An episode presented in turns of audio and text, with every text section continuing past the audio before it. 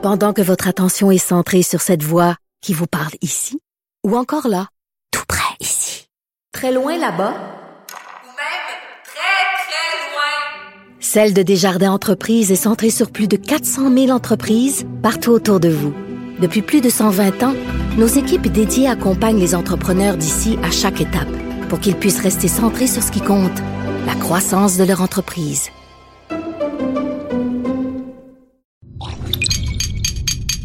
Cube Radio.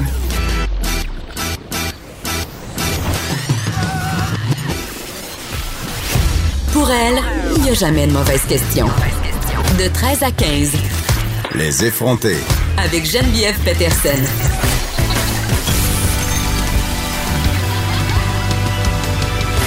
Cube Radio. Bonjour tout le monde, j'espère que vous allez bien avec vous pour les deux prochaines heures. 13 novembre aujourd'hui, on célèbre un bien triste anniversaire. Ça fait quatre ans déjà euh, qu'ont eu lieu les attaques sanglantes au Bataclan, cette célèbre salle de spectacle parisienne. Euh, je ne sais pas si vous vous rappelez euh, ce que vous faisiez à ce moment-là, mais il y avait eu, moi je me rappelle, je l'avais appris sur les médias sociaux comme bien des gens, et il y avait eu ce mouvement de sympathie un peu partout dans le monde. Bien sûr, des images qui avait circulé pas mal, comme c'est le cas euh, désormais maintenant. On apprend les nouvelles souvent via les médias sociaux. Il y avait des images vraiment. Euh, je m'en rappelle encore des images de cet attentat-là qui avait fait 90 morts quand même des dizaines de blessés graves.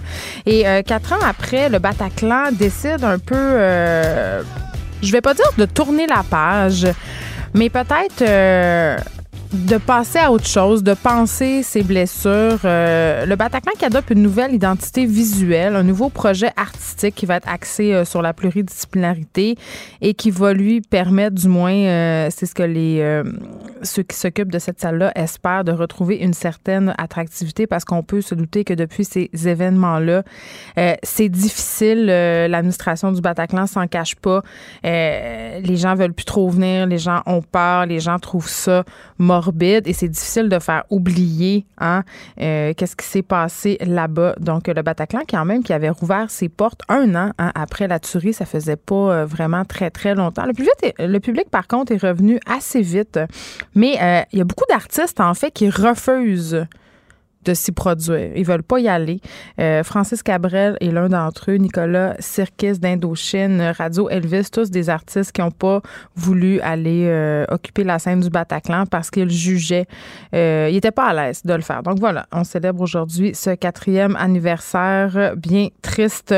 Aujourd'hui, à l'émission, plusieurs sujets. On revient euh, bon sur euh, la DPJ, la commission la, commission Laurent, pardon, les cas d'agression sexuelle. Il y a le Conseil de la Nation à Tikamek qui prend les grands moyens pour protéger la petite enfance au sein de ces communautés. Euh, on sait quand même que intervenir auprès des communautés autochtones, souvent, il faut déployer des moyens qui sont différents, des moyens qui sont autres. Il y a une logique de réparatrice aussi. la question autochtone a été brièvement euh, adressé pendant la commission Laurent, trop peu, à mon sens. Donc, la Nation Atikamek qui lance un programme de prévention des abus sexuels pour les enfants de 0 à 5 ans. C'est un programme qui s'intitule Lanterne Awakik. Ça a été conçu en collaboration avec la Fondation Marie-Vincent. C'est l'aboutissement de trois années de travail quand même. On aura avec nous le grand chef de la Nation Atikamek, Constant Awashish. On se parle aussi euh, des cas de syphilis. Je le sais, là, quand on dit syphilis, ça sonne bordel moyen-âgeux. C'est une maladie qui, dans notre tête, est éradiquée depuis belle lurette. Et bien, comme bien des maladies, elle refait surface. La syphilis qui fait un bond fulgurant, mais fulgurant, là l'an dernier, euh, depuis l'an dernier au Canada. Et là, euh, les experts sont très inquiets, réclament de la prévention. C'est une maladie qui avait disparu, je l'ai dit, il y a eu trois cas, genre en 1998, dans tout le Québec. Et là, euh, le docteur Régent Thomas, qu'on aura tantôt avec nous, qui est directeur de la clinique L'Actuelle à Montréal, on le connaît bien par rapport au VIH et autres infections transmissibles sexuellement. il nous disait, le docteur Régent Thomas, que maintenant, c'est environ 1000 par an. donc, vraiment, là, en 2018, il y l'Agence de la santé publique du Canada qui a rapporté 6311 cas de syphilis. C'est une hausse de 55% par rapport à l'année précédente, donc l'année 2017.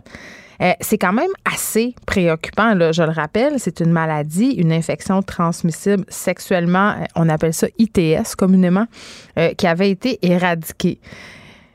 Qu'est-ce qui cause ça? Pourquoi un retour euh, de la syphilis et de d'autres ITS aussi par ailleurs? C'est un sujet dont on va discuter avec le docteur euh, Régent Thomas un peu plus tard. On aurait aussi euh, Nicolas Amartino qui nous a parlé avant de prendre son vol d'avion parce que le journaliste sportif bien connu qui anime aussi la balado chaude ici chez nous à Cube a quitté son métier de journaliste sportif pour devenir agent de joueur de soccer. Donc on a voulu savoir pourquoi.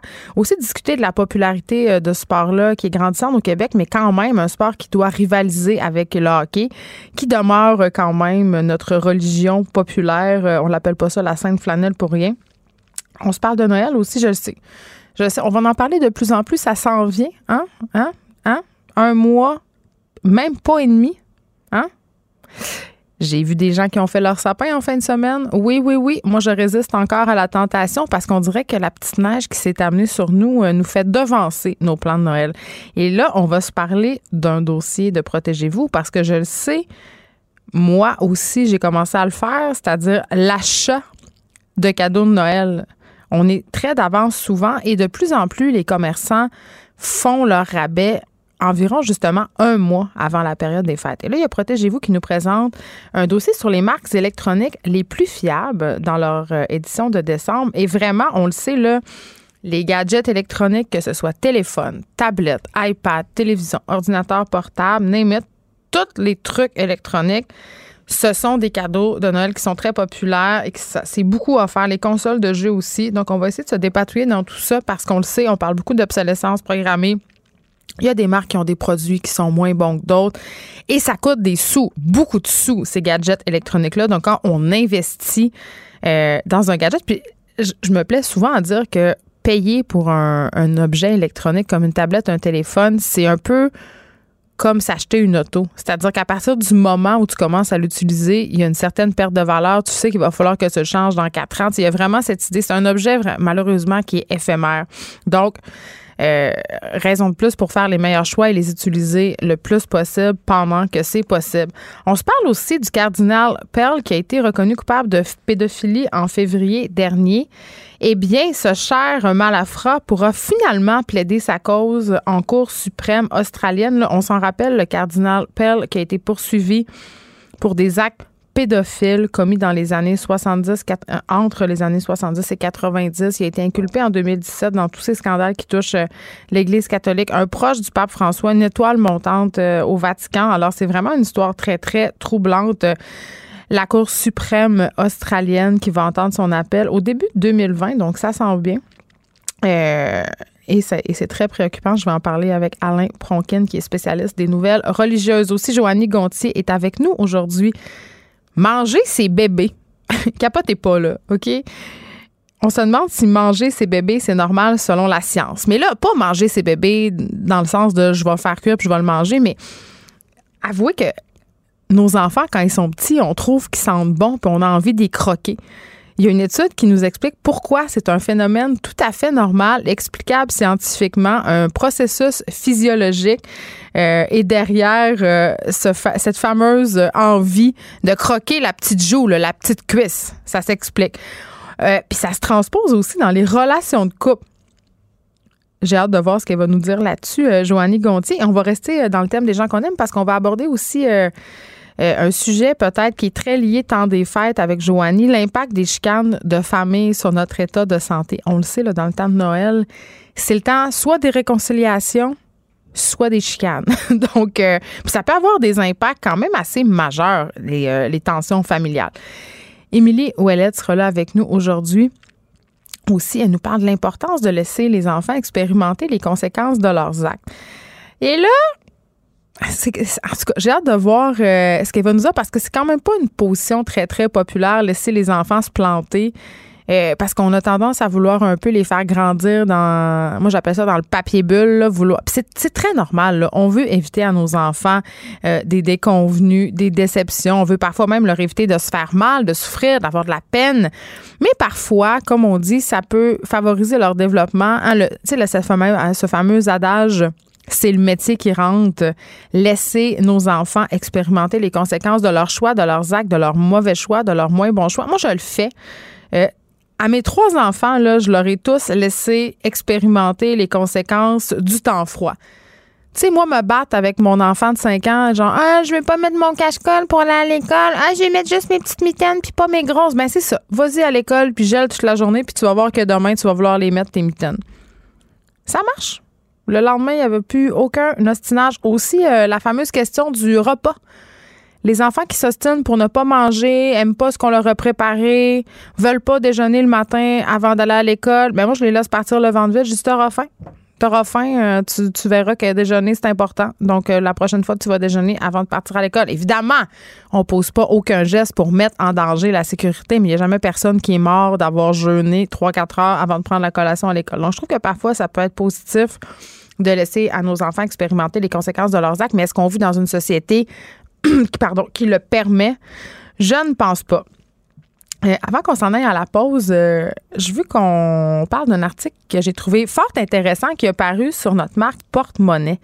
Euh, on se parle des agences de recouvrement, du harcèlement dont font preuve souvent ces agences-là envers les consommateurs, malgré les changements à la loi. Il y a eu plusieurs changements.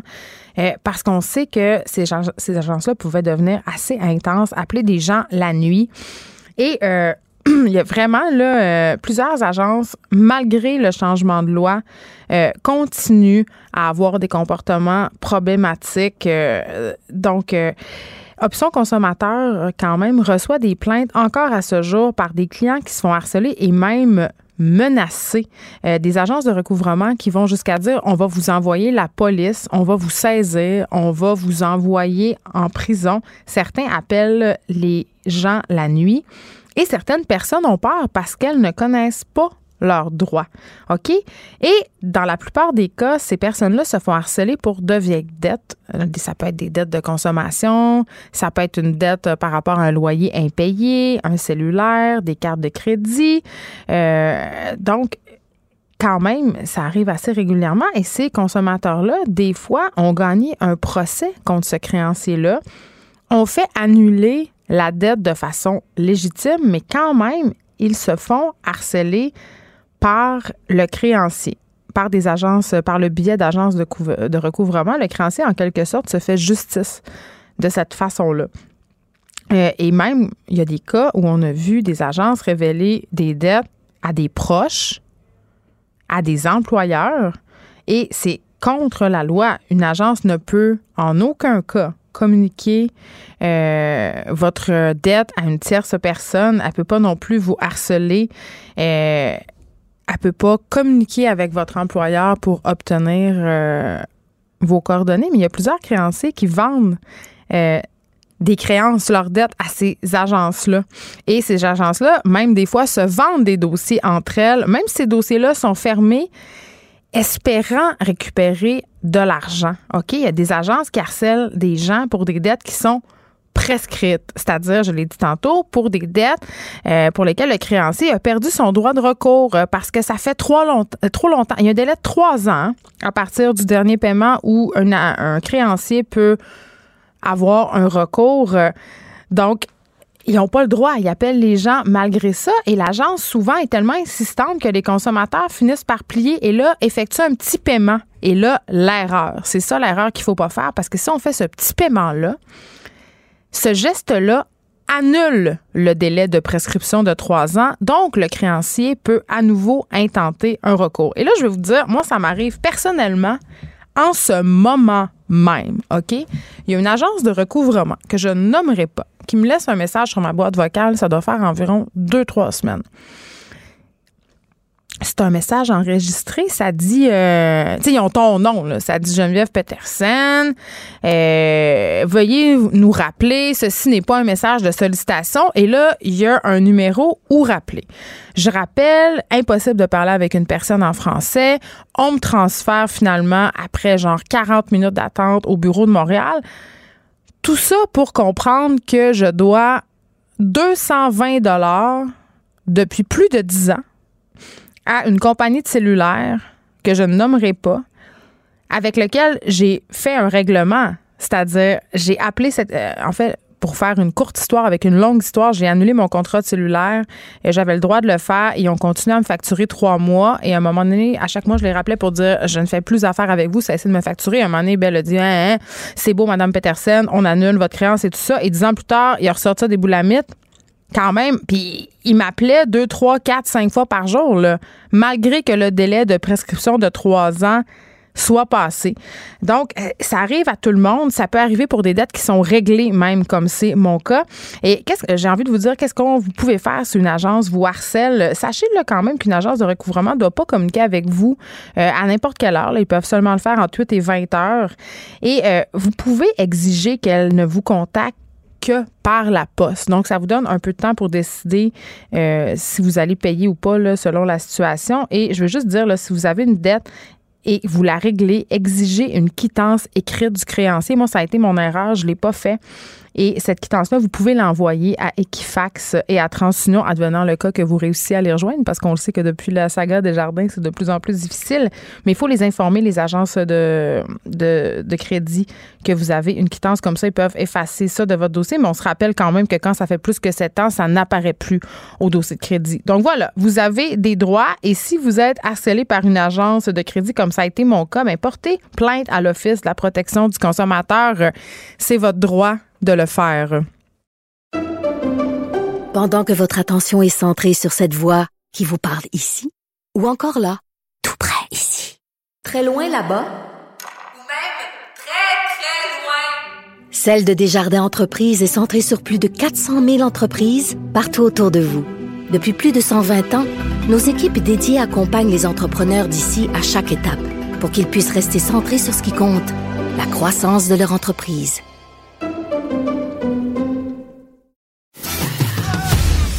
Geneviève Peterson, la seule effrontée qui sait se faire aimer. Jusqu'à 15, vous écoutez Les effrontés. Le Conseil de la Nation Atikamek a lancé un programme de prévention des abus sexuels pour les enfants de 0 à 5 ans. J'en parle avec Constant Awashish, grand chef de la Nation Atikamek. Bonjour, Monsieur Awashish. Bonjour, Madame Peterson. Est-ce que je prononce bien votre nom? J'ai toujours peur. Ça a été prononcé parfaitement. Bon, je gagne une étoile dans mon cahier.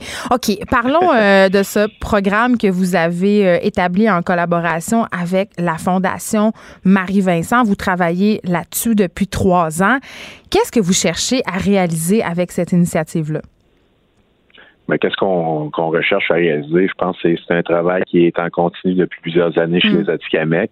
C'est vraiment un travail de, protection sociale des Atikamekw. On connaît l'histoire avec les Premières Nations, on connaît l'histoire euh, avec les, avec les Autochtones, mais nous, euh, de, de nation, ben, on veut s'en sortir, on veut pouvoir commencer à travailler avec les, les enfants, les jeunes, euh, travailler également avec les parents pour qu'ils puissent euh, prendre conscience des impacts sociaux de, de, de tels comportements, mais de, de tels comportements qui sont souvent qui ont souvent été apportés euh, par des euh, par des traumatismes qui ont été euh, qui ont qui ont subi ailleurs. Donc, vous faites allusion, vous faites allusion au pensionnat?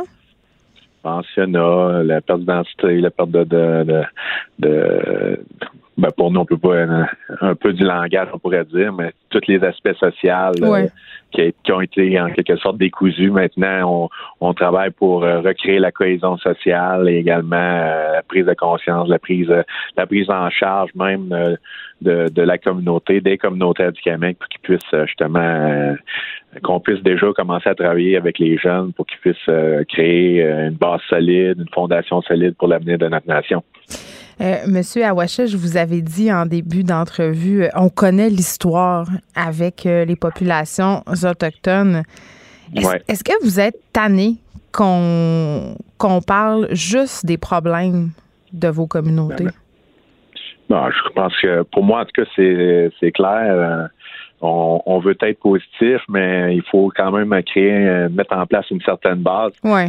Euh, la façon également de s'exprimer, c'est toujours rester, euh, en tout cas, euh, c'est de parler de façon positive, de, proactive, de mm. développer des réussites. Et avec ces réussites-là, c'est de développer un sentiment de, de, fierté. et Mais de le redonner peut-être aussi, ce, ce sentiment de fierté identitaire? Ben pour nous, on le reprend. Pour, euh, pour les gens généraux, c'est de, nous redonner cette reconnaissance-là de, de nos savoir-faire, de nos, de nos capacités, de nos, euh, Euh, vous savez, il y a beaucoup de témoignages où ce que les, les Autochtones avaient une capacité, une capacité incroyable d'apprentissage. Maintenant, euh, on, on voit plus vraiment ce, ce phénomène-là. C'est, c'est à cause qu'ils ont été écrasés socialement. Maintenant, on veut juste reconstruire cette cohésion-là et euh, repartir à zéro et euh, construire une, nouvelle génération qui vont pouvoir justement euh, pour moi, ce que je vois, c'est un, avenir meilleur avec des, des, des, bases solides, euh, euh, une capacité améliorée également, nos institutions renforcées. C'est comme ça que je vois l'avenir de la nation du Québec. Puis est-ce que c'est dans cette logique-là que vous avez cherché à avoir cette pleine autonomie en matière de protection de la jeunesse? Mais c'est toujours dans cette logique-là. On travaille beaucoup avec les jeunes. C'est mm. eux qui sont les plus vulnérables. Euh, euh, dans toutes les sphères de la société. Donc, euh, pour nous, c'est important de, travailler avec ces enfants-là parce que c'est eux qui vont qui vont transporter dans l'avenir notre notre culture, qui vont transporter dans l'avenir notre langue. Et je pense que la moindre des choses de travailler fortement. De, euh, c'est un travail de acharné de longue haleine. C'est un travail en continu qu'on met en place et je pense que c'est vraiment d'y croire, c'est de travailler tous ensemble et euh, éventuellement, ça va porter fruit et euh, la nation va se porter mieux. C'est comme ça qu'il faut voir ça. Est-ce qu'en matière euh, d'agression sexuelle, mais aussi d'intervention de façon plus globale auprès de la jeunesse autochtone, est-ce qu'on a besoin ou pourquoi on a besoin d'intervenir différemment qu'avec d'autres communautés, par exemple? Ben, tantôt, vous avez mentionné le, système de protection à Tikamek. Euh, maintenant, le, nouveau programme Lanterne à Tikamek. On a également des, des, programmes de mesures de rechange pour diminuer justement l'incarcération des Atikamekw. On a travaillé sur plusieurs projets en, même temps, dans le but, encore une fois, c'est pour améliorer les conditions sociales, euh, toujours dans la comme cible la protection sociale des Atikamekw. Euh, mais pour mais, mais ma euh, question, euh, M. Awachesh, c'est plus, prenons un cas de figure fictif, là, par exemple, un jeune qui serait victime d'abus sexuels, de violence dans sa famille. En quoi l'intervention devrait-elle être différente si c'est un jeune autochtone plutôt qu'un blanc ou quelqu'un d'une autre communauté? Mais qu'est-ce qu'il faut comprendre également, c'est que le programme, la, collaboration avec la Fondation Marie-Vincent, c'est un programme qui s'adressait à à toute la population, les Québécois, et les Québécoises, parce que c'est pas juste chez, les Atikamekw qu'il y a des problèmes comme ça, ça ben, existe partout. Et pour nous, qu'est-ce qu'on a fait, c'est qu'on a créé une collaboration avec euh, la Fondation Marie-Vincent, euh, d'utiliser leurs compétences, leur expertise, mais de l'adapter à notre culture, à nos besoins. Hmm.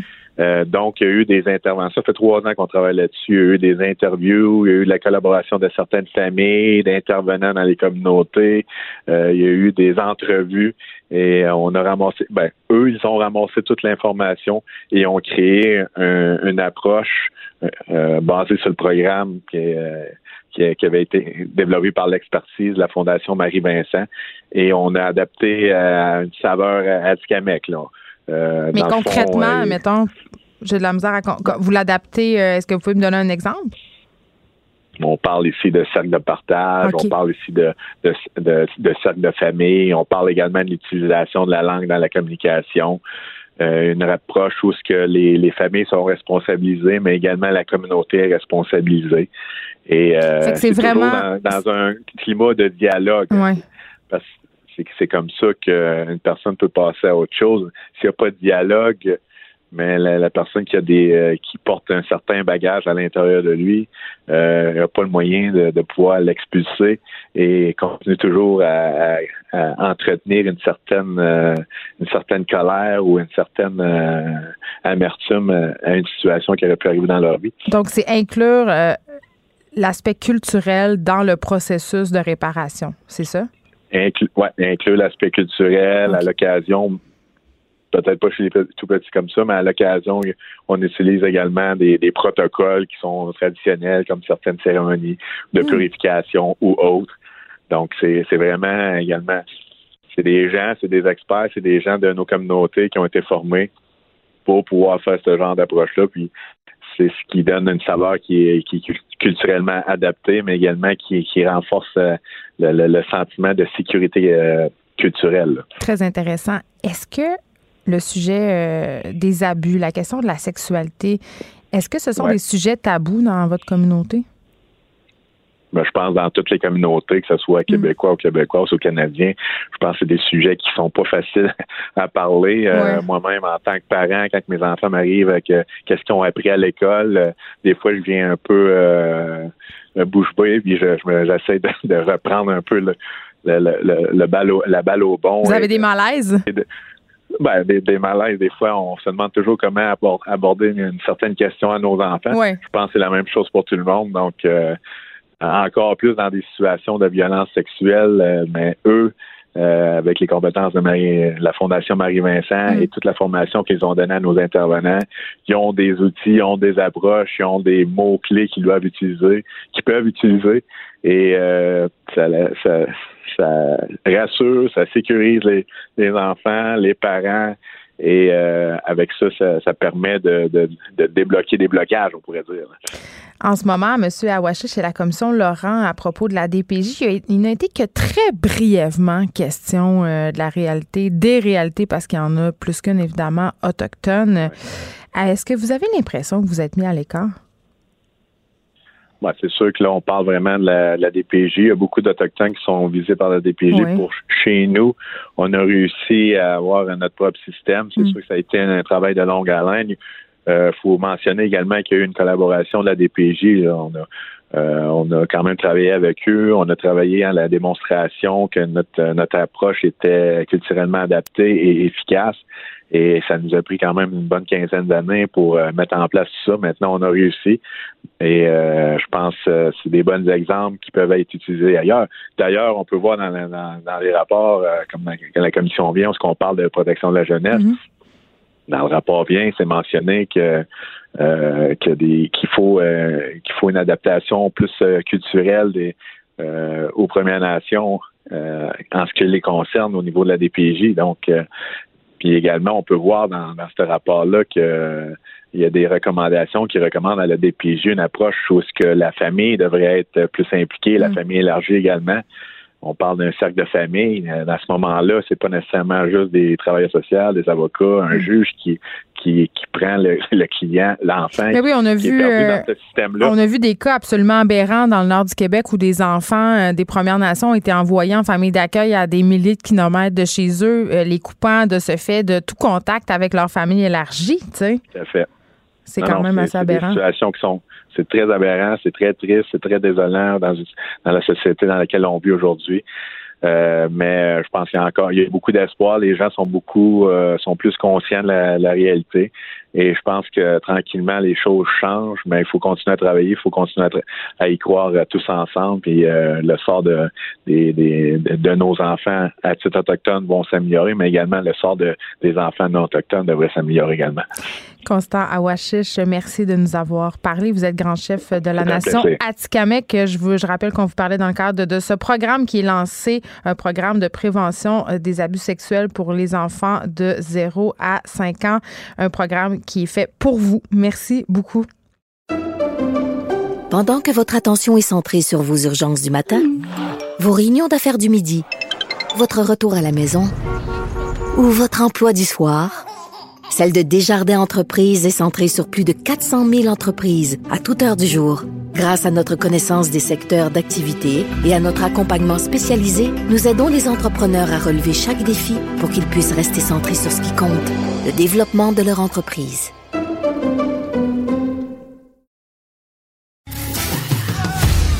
Geneviève Peterson, la seule effrontée qui sait se faire aimer. Jusqu'à 15, vous écoutez Les effrontés. Alors, quitter le journaliste sportif pour devenir agent de joueur, euh, non, ce n'est pas un épisode de lancer compte. C'est le pari qu'a décidé de faire Nicolas Amartino, journaliste sportif bien connu et animateur euh, de la balado Shoot. Il est avec nous. Bonjour, Nicolas. Salut Geneviève. Euh, écoute, euh, le sport a toujours fait partie de ta vie. Je pense que depuis que tu es tout petit, euh, en tout cas, on m'a dit que tu as joué au soccer avec ton frère pas mal. Est-ce que je me trompe? un petit peu, mais j'étais pas très bon au soccer. Euh, Ça, c'était définitivement pas mon sport de prédilection quand j'étais petit. J'ai fait de la boxe, Ouais. euh, j'ai fait du hockey, j'ai joué au football, j'ai traversé tous les sports à peu près comme tous les petits Québécois. Euh, mais le soccer faisait pas partie de ma vie à moi, elle faisait partie de celle de mon frère et moi j'en riais un peu. Ah, tu riais de ça? Oui, oui, Mais oui. pourquoi? C'était vraiment, vraiment pas mon sport là, à l'époque. OK, mais comme tout bon petit gars, comme tout bon petit Québécois, j'imagine que tu as caressé le rêve de devenir joueur professionnel, euh, possiblement dans la Ligue nationale de hockey, mais est-ce que, est-ce que ça a été déjà une- un rêve pour toi?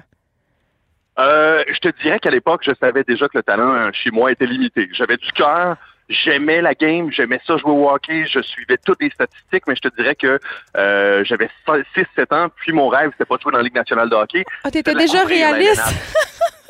Ah oui, oui, non, écoute, moi, je me voyais journaliste, je me voyais je me voyais lecteur de nouvelles, je me disais que j'a- j'allais rapporter les prouesses du Canadien de Montréal, mais oublie ça, je, je, savais que j'étais pas euh, j'étais malheureusement pas muni des outils pour euh, devenir professionnel à un très très jeune âge. Oui, mais t'es de quand même devenu journaliste sportif. Tu as exercé ce métier-là pendant six ans, euh, notamment à TVA Sport. Comment on se rend à devenir journaliste sportif? Parce que comme les joueurs euh, de hockey professionnels ou dans d'autres sports professionnels, il y a beaucoup d'appelés, peu d'élus quand même. Ouais, ben écoute, c'est un peu ça, moi, ma Ligue nationale de hockey en bout de ligne. Quand j'ai eu ma chance à TVA Sport, au départ, c'était euh, c'était l'atteinte de mon rêve, l'atteinte de, de, de, de l'objectif du but que je m'étais fixé quand j'étais tout petit. Euh, donc, quand j'ai été engagé euh, au départ à TVA Sport, j'ai- honnêtement, je pouvais pas être plus heureux que ça parce que c'était vraiment ça que je voulais faire. Euh, sauf qu'il faut savoir quand même que quand tu rentres dans une chaîne sportive, que ce soit TVA Sport ou RDS, Mm. tu commences quand même euh, en tant que rédacteur. C'est très long avant que tu aies ta chance et d'être reporter en ondes, ce qui est habituellement le rêve, euh, le rêve, disons, le plus habituel euh, des petits garçons qui veulent rentrer dans une salle de nouvelles. OK, mais là, tu réalises ton rêve puis tu t'en vas. Ouais, ben écoute, euh, j'ai donné six belles années, puis euh, à un certain moment, c'est que euh, je pense que j'ai toujours un petit peu plus d'ambition que ce que je suis en train de réaliser. C'est-à-dire que quand tu réalises ton rêve, après ça, euh, pour moi, en tout cas, c'est important de toujours en avoir un encore plus loin, encore plus gros. Puis là, je me disais, OK, tu sais, j'ai donné six bonnes années. J'ai vraiment réalisé tous les rêves que je voulais réaliser. Tu sais, j'ai voyagé avec euh, avec les équipes sportives. euh, j'ai rapporté la nouvelle euh, à droite et à gauche. J'ai couvert des sports incroyables. Puis là, je me Mm. disais, bon, c'est quoi mon prochain défi? Puis mon prochain défi, je, je pense que c'était pas mal plus réaliste pour moi de, de, de foncer dans le soccer parce que c'est un sport que j'ai appris à aimer. Puis euh, c'était d'aider les jeunes Canadiens à obtenir plus d'opportunités professionnelles au final. Oui, mais parce qu'on a l'impression euh, quand même que ces joueurs-là n'ont pas, euh, du moins, la même chance que, que les joueurs d'ailleurs, parce qu'ici, le sport est peut-être un peu moins populaire. Assurément, assurément. Et je pense que ça, euh, malheureusement, c'est- un peu ce qu'on veut changer. C'est-à-dire qu'un gars euh, qui s'appelle Martin Thériault Ouais. va avoir plus de difficultés à obtenir des opportunités qu'un gars qui vient du Brésil ou qui vient de l'Argentine et qui a un nom latin ou un nom brésilien. Ça, dans ces pays-là, le soccer, c'est une religion. Ici, on, quand même, ça reste minoritaire. Il n'y a pas grand monde qui tripe sur l'impact en dehors de Montréal.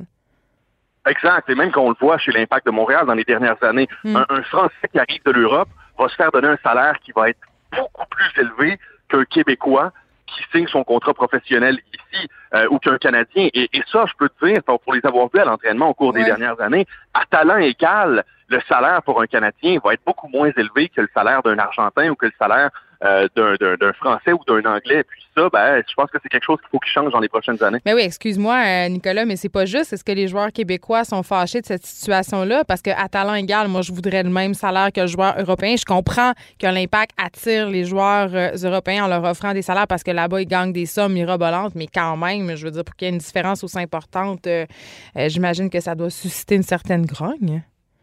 Ça, ça- c'est sûr que ça suscite peut-être euh, euh, un petit sens d'injustice, sauf que les joueurs d'ici sont tellement réalistes et on a tellement été habitués Mm. là-dedans dans la dernière décennie, dans les dernières décennies, je devrais dire, que euh, il n'y a pas nécessairement un gros combat contre cette injustice-là.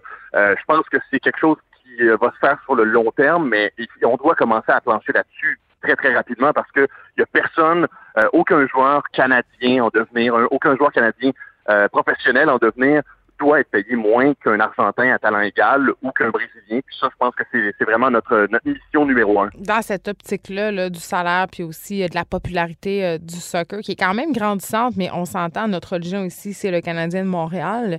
Est-ce que euh, l'impact, est-ce que tu vois que c'est une équipe qui est susceptible de faire rêver les jeunes? Ben, elle fait déjà rêver les jeunes. C'est sûr qu'elle fait rêver les jeunes, euh, peut-être un peu moins que le Canadien de Montréal, parce que il y a moins d'attention qui est portée sur l'impact de Montréal. Tu sais, à TVA Sport, au cours des dernières années, on a fait beaucoup, beaucoup, beaucoup d'efforts pour donner à cette équipe-là la couverture qu'elle méritait. Euh, sauf qu'il faut que ça suive de toutes parts, de tous les médias. Donc, c'est sûr qu'il y a quoi une quinzaine, vingtaine de caméras dans le vestiaire du Canadien de Montréal après un match. C'est pas la même chose chez l'Impact de Montréal. Donc, si Ben on oui. donne pas la même attention en tant que, que média, euh, c'est pour ça que peut-être les, les- les jeunes vont rêver un peu moins, mais je peux te dire qu'il y a énormément de jeunes joueurs de soccer qui aujourd'hui rêvent d'un jour porter le maillot de l'Impact de Montréal. Mais- Mais c'est pas c'est pas plus facile de jouer pour l'Impact que jouer pour le Canadien de Montréal. C'est extrêmement difficile de faire une carrière professionnelle au soccer. Ben, je comprends, sauf qu'en même temps, ce qui fait rêver ces garçons-là, puis c'est peut-être pas une bonne chose, mais c'est l'aura de célébrité qu'il y a autour euh, du fait d'être un joueur chez les Canadiens. Sais, on a toute cette vision de ce joueur de hockey superstar entouré de belles filles qui boit du champagne dans des clubs de la ville. Euh, ça fait partie du rêve de devenir une vedette de la Ligue nationale. Au niveau du soccer, c'est un peu moins ça quand même. Ben, écoute, je, je, je comprends, je comprends ton point, sauf que si tu vas te promener dans les euh, dans, dans les petits terrains de soccer un peu partout au Québec, probablement que tu vas demander le rêve de ces jeunes-là. Ils vont te dire, moi, je rêve Oui. de jouer pour le FC Barcelone ou pour le. Real Madrid, euh, pour les grosses équipes Oui, européennes. Euh, sauf que présentement, la beauté de la chose, c'est que tu peux devenir professionnel ici à Montréal et éventuellement rêver à atteindre le plus haut niveau.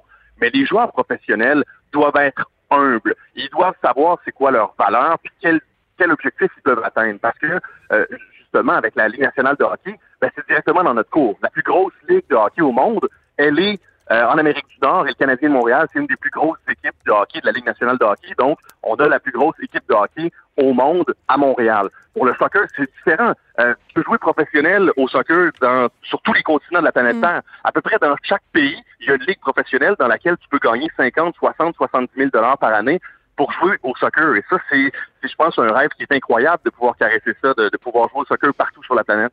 C'est intéressant, euh, Nicolas, que tu parles d'humilité, OK? Parce que euh, il y a eu toute une polémique par rapport au Real Madrid euh, cette année. Ils sont venus pratiquer ici et ça a tout pris pour qu'ils s'adressent aux journalistes, pour qu'ils parlent aussi à leurs fans. Toi, tu te situes par rapport à ça? Ben, ils sont protégés, hein, parce que ce sont des méga machines à Ouais. millions et à milliards de dollars. Mais quand même, quand ils viennent faire une opération séduction ici puis qu'ils ne parlent pas aux fans ou aux journalistes, c'est un peu paradoxal. Mais, mais au contraire, ils venaient pas faire une opération de séduction ici. Ils venaient ici à Montréal Mm. parce qu'ils savaient qu'ils allaient avoir la paix pas mal davantage que s'ils vont n'importe où ailleurs sur la planète. Mm. Et c'est un peu ça l'objectif parce que Zinedine quand il est venu ici avec le Real Madrid la première fois, ben, il a réalisé, hey, on, on peut se promener dans la rue et somme toute euh, avoir un rythme de vie assez normal, pas se cacher constamment des caméras et des partisans. Donc c'est bien pour eux ça aussi. Mais ça a contrarié les partisans ici énormément. Ben, ça a contrarié les partisans. En même temps, ils ont eu euh, un, un entraînement devant public euh, et effectivement, les partisans auraient aimé les voir davantage. Mm. Mais, mais pour les avoir vus, là, les fans là, accrochés aux barrières, là, pas loin du centre Nutrilait, juste pour pouvoir apercevoir les joueurs de loin, ben euh, juste ça, ça a rempli leur cœur de fans pour au moins deux, trois ans. Ils sont Juste tous- eux de pouvoir dire, hey, j'ai vu euh, tel gars, j'ai vu Luka Modric ou j'ai vu Karim Benzema. Juste ça, pour eux, ça vaut de l'or. Ils n'ont pas besoin de les approcher puis de prendre des photos avec eux nécessairement pour être contents. Je me demandais, euh, Nicolas, si ton métier de journaliste euh, sportif t'aide en quelque sorte, va t'aider avec certains joueurs. euh, Est-ce que tu as des relations privilégiées avec certains d'entre eux ou pas du tout? Parce qu'on est quand même sur cette impression que les journalistes, quand même, gardent davantage une distance qu'auparavant avec les professionnels du sport. Oui, je te dirais que c'est vrai, sauf que, euh, écoute, grâce à TVA Sport, j'ai tellement couvert cette équipe-là euh, avec la proximité au cours des dernières années. Souvent, j'étais soit le seul ou un des deux seuls à couvrir l'équipe sur la route. Donc, au fil des années, moi, j'ai été là. Il y a plusieurs entraîneurs qui sont passés, il y a plusieurs joueurs qui sont passés, mais on dirait que je demeurais l'une des constantes au sein de l'équipe. Donc, euh, c'est sûr que ça, permet, ça me permettait d'avoir une relation de proximité avec les, les joueurs qui restent deux, trois, quatre ans. Euh, donc, aujourd'hui, dans ma euh, oui, dans mon switch, ça va m'aider. Ça va m'aider parce que ils ont vu aussi que je les ai peut-être que je les ai couverts de la bonne façon. Tu sais. Mm. Que j'ai jamais été euh, unfair, pas équilibré dans, dans, dans mes jugements ou dans ma façon de couvrir les joueurs. Et ça, je pense que ça ça va m'aider dans les dans les prochains mois, dans les prochaines semaines à opérer cette transition-là. Tu as su gagner leur confiance. Écoute, t'accroches tes patins de journaliste sportif, Nicolas Martineau, mais tu continues quand même euh, d'animer le balado show. Je pense que les épisodes sont disponibles chaque mardi, c'est ça? Oui, exactement, chaque mardi midi, donc sur toutes vos euh, toutes vos plateformes où vous consommez vos podcasts, notamment sur Spotify, euh, sur Apple Podcasts. Donc Mm. euh, voilà, c'est disponible un peu partout et je continue à, à animer la boxe aussi à TVA Sport. Exactement. Et on peut aussi écouter la balado, évidemment, sur le site de Cube Radio. Merci beaucoup, Nicolas. Ah, Martineau, on va te souhaiter bonne chance dans tes nouveaux défis. Bon soccer.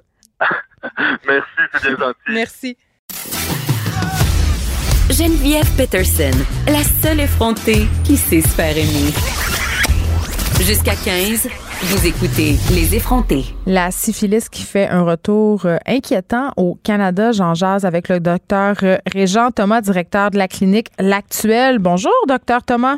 Bonjour. Hey, moi, quand j'ai lu ça ce matin, je me suis dit, là, là, là, là, là, là, là, là, là, la syphilis, c'est pas une maladie de pas être maudit qui fréquentait les bordels. Je veux dire, c'est fini, la syphilis. Qu'est-ce qui se passe? Oui, ben non, mais c'est pas fini. On a cru que c'était fini. Euh, Ben. à la fin des années 90, il y avait presque plus de cas, mais ça correspondait à l'époque où il y avait le sida, puis donc euh, les gens faisaient attention un peu plus euh, aux, aux ITS. Et là, tranquillement, ça c'est revenu. Et comme vous le voyez, de façon assez assez exponentielle. Quand on parle d'une augmentation de 55 dans- au Canada dans un an, c'est énorme. Et, et la syphilis a ses dangers. C'est pas une maladie. D'abord, c'est une maladie un peu difficile à diagnostiquer. Oui, comment ça marche? Parce qu'on est un peu mêlés, là. Ben, c'est un peu difficile. Il y a la syphilis primaire. Là, mettons, quelqu'un va avoir un, un bouton sur le pénis ou sur le- une femme sur la vulve, ou ça peut être dans la bouche, ça peut être anal. Et c'est un bouton qui est indolore. C'est un petit sang que ça fait pas mal. Donc, souvent, les gens le traiteront pas. Ils vont laisser passer. Ils vont prendre rendez-vous. Ben, le bouton a disparu. On cancelle le rendez-vous chez le médecin. Ou on rentre dans une clinique sans rendez-vous, puis ben le médecin connaît moins ça, puis il y a moins d'expertise, puis il vous prescrit une petite crème, puis en disant euh, bye bye. Et là, les, les symptômes vont disparaître. J'ai eu un homme de 84 ans comme ça la, la semaine passée. Excusez-moi. Qu'est-ce qui. OK, Oui, non, excuse. Qu'est-ce qui s'était passé? Est-ce qu'il s'est fait une partouze dans son CHSLD?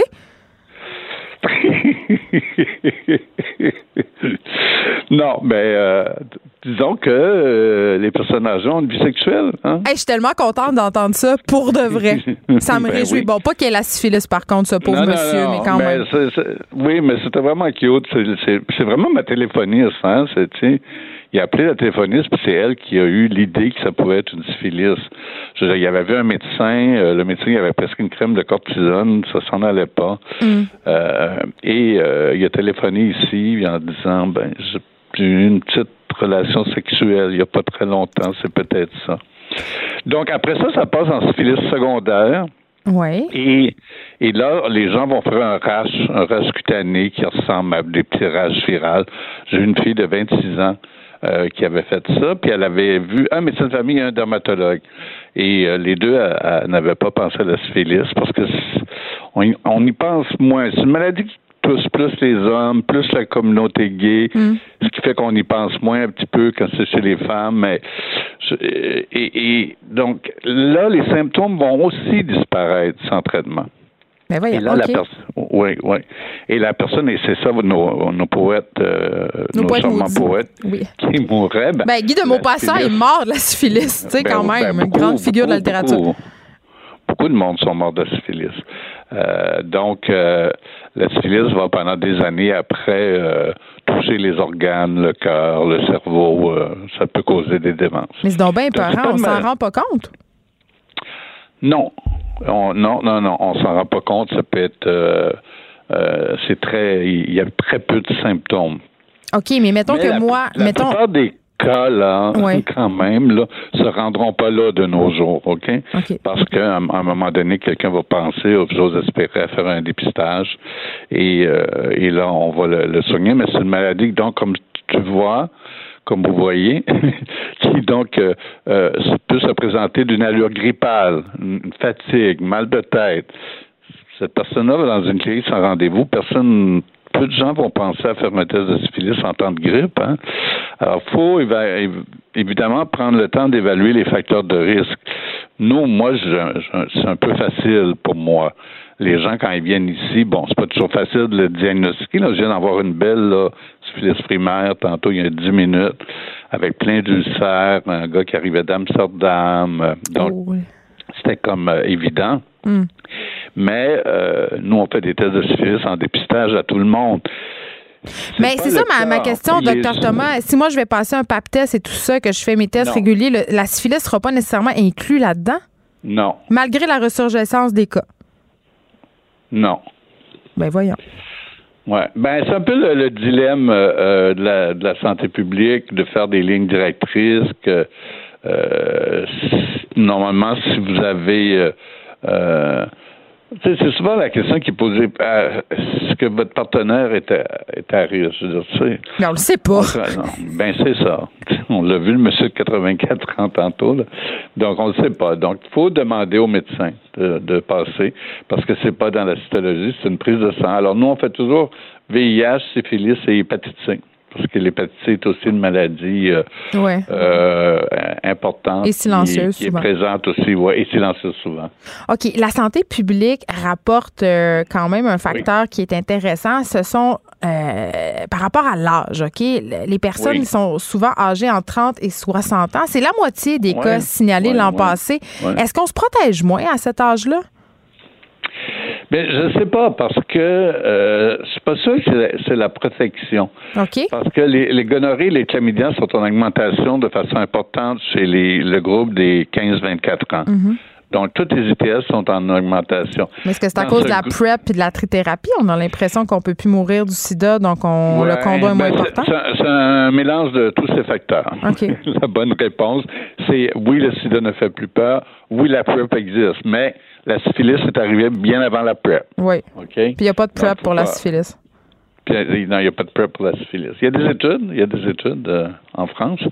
Mais euh, il- donc, les ITS, l'augmentation des ITS est arrivée euh, avant la PrEP, mais la PrEP peut être un cofacteur. Donc, la PrEP, pour nos, nos auditeurs, un traitement préventif chez les personnes qui sont principalement à risque pour le VIH, mais l'absence d'éducation sexuelle dans les écoles, euh, l'absence de grandes campagnes, euh, comme on faisait dans le temps. Il n'y a plus d'argent Euh, investi comme il y en avait pour le VIH à l'époque. il y, a eu, beaucoup- il y a eu beaucoup de coupures en santé publique Oui. euh, il y a quelques années, donc j'espère qu'il y en aura du réinvestissement parce que ça coûte cher, là, tout ça, la société. Il y a quoi, 17 femmes qui sont nées au Canada avec euh, donc avec un enfant atteint de syphilis? Oui, ils l'ont transmis pendant l'accouchement. Oui, donc trois ou quatre. Alors ça, c'est le danger. Hein? Si vous êtes enceinte, on vous fait un test de grossesse au début. Mais vous pouvez attraper la syphilis pendant la grossesse. Donc, il y en a eu des cas au Québec. Donc, il faudrait qu'il y ait un test de grossesse, pas de grossesse, je m'excuse, de syphilis au Oui. début de la grossesse et à la fin de la grossesse. oui, au début de la, gro- de la grossesse et à la fin de la gr- grossesse, euh, pour éliminer ce facteur de risque-là, parce que c'est quand même ce qui est plus inquiétant. Le plus inquiétant, c'est les euh, donc euh, les femmes euh, enceintes, ça c'est très très inquiétant. Puis on voit que la syphilis est en train de changer là. Elle était principalement chez les hommes gays. Il y a de plus en plus d'hétérosexuels et de plus en plus euh, euh, de femmes aussi. Et on l'explique comment, Et- ça? Je sais pas. toutes les épidémies commencent parfois dans des cercles, puis après, ben, se transforment. J'ai eu le cas l'autre jour d'un d'un jeune homme qui fait partie d'un groupe de polyamoureux. Ça, c'est aussi la nouvelle mode, là. Bon. Donc, les- La grosse affirmation. ben oui, oui, oui, c'est vraiment, c'est de quoi je voyais pas avant du tout. Oui, mais les, gens- les gens se dépognent, je dirais plus ça, plus que c'est Ouais, un ben, effet de mode. Absolument. Oui, mais moi, c'est un terme que j'entendais pas souvent avant Oui, et que j'entends régulièrement à la clinique. Ça, c'est démocratiser le polyamour. C'est- ça. Donc, le polyamour, ben, quand il y a un cas de syphilis dans le polyamour, ça fait beaucoup de monde à téléphoner. Oui, eh ben c'est ça, c'est vrai. Et, et l'autre chose qui est inquiétant, c'est que la syphilis peut causer des problèmes neurologiques. Donc, particulièrement chez les, les personnes un petit peu euh, fragiles, donc les patients VIH, par exemple, doivent être beaucoup, beaucoup plus euh, sensibles, peuvent avoir des complications neurologiques, des atteintes au niveau de l'œil, euh, des méningites, euh, etc. Donc, ces personnes-là, on les suit de plus près.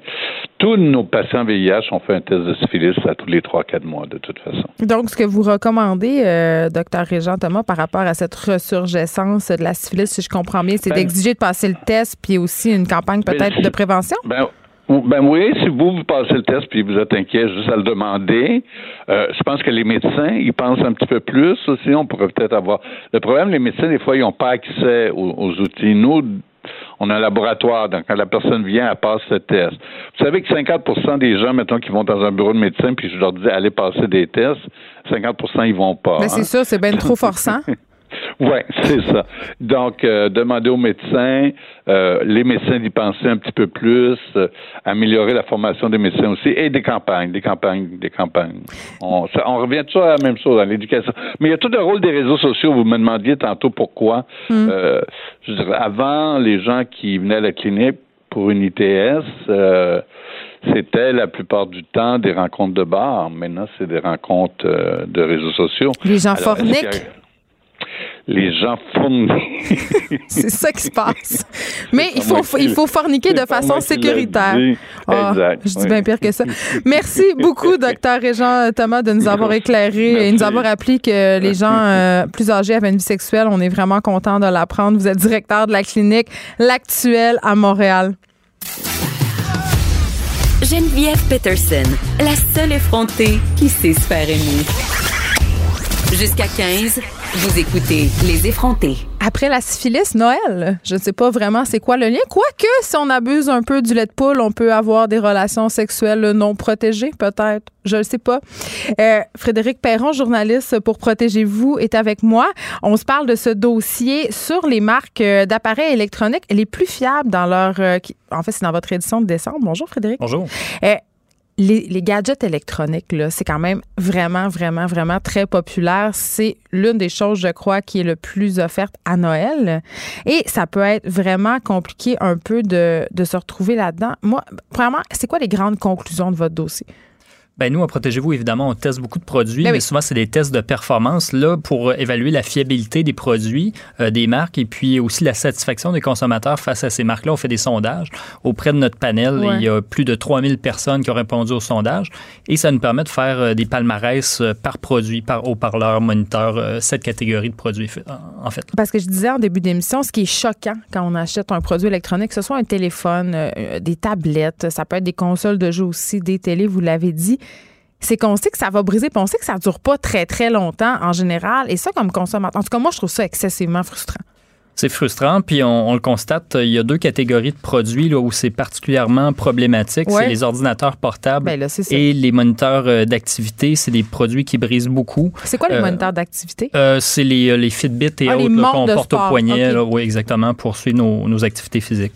Euh, donc, les portables, il y a environ le tiers des appareils qui brisent sur 5 ans, selon notre sondage. Donc, ça leur donne un taux de fiabilité de 71 Les moniteurs d'activité euh, aussi, le taux de fiabilité est assez bas, seulement 73 Bien, je sais, moi, j'ai acheté un ordinateur portable à ma fille l'an passé et il est déjà capote. Et c'est un ordinateur reconditionné. Est-ce que dans votre étude, vous êtes attardé aux produits reconditionnés? Parce que c'est quand même un choix que plusieurs personnes font pour sauver de l'argent, étant donné qu'on le sait que ça va briser. Oui. On ne demandait pas aux gens de préciser si c'est un produit neuf ou reconditionné. Donc, c'est possible qu'il y ait des gens qui aient répondu avec ce, type mhm. de produit-là. Euh, dans les portables, ce qu'on peut mentionner, c'est que c'est Apple qui, se démarque vraiment euh, beaucoup. Là. On sait que c'est des ordinateurs qui sont plus chers, exactement, euh, mais plus, durables aussi.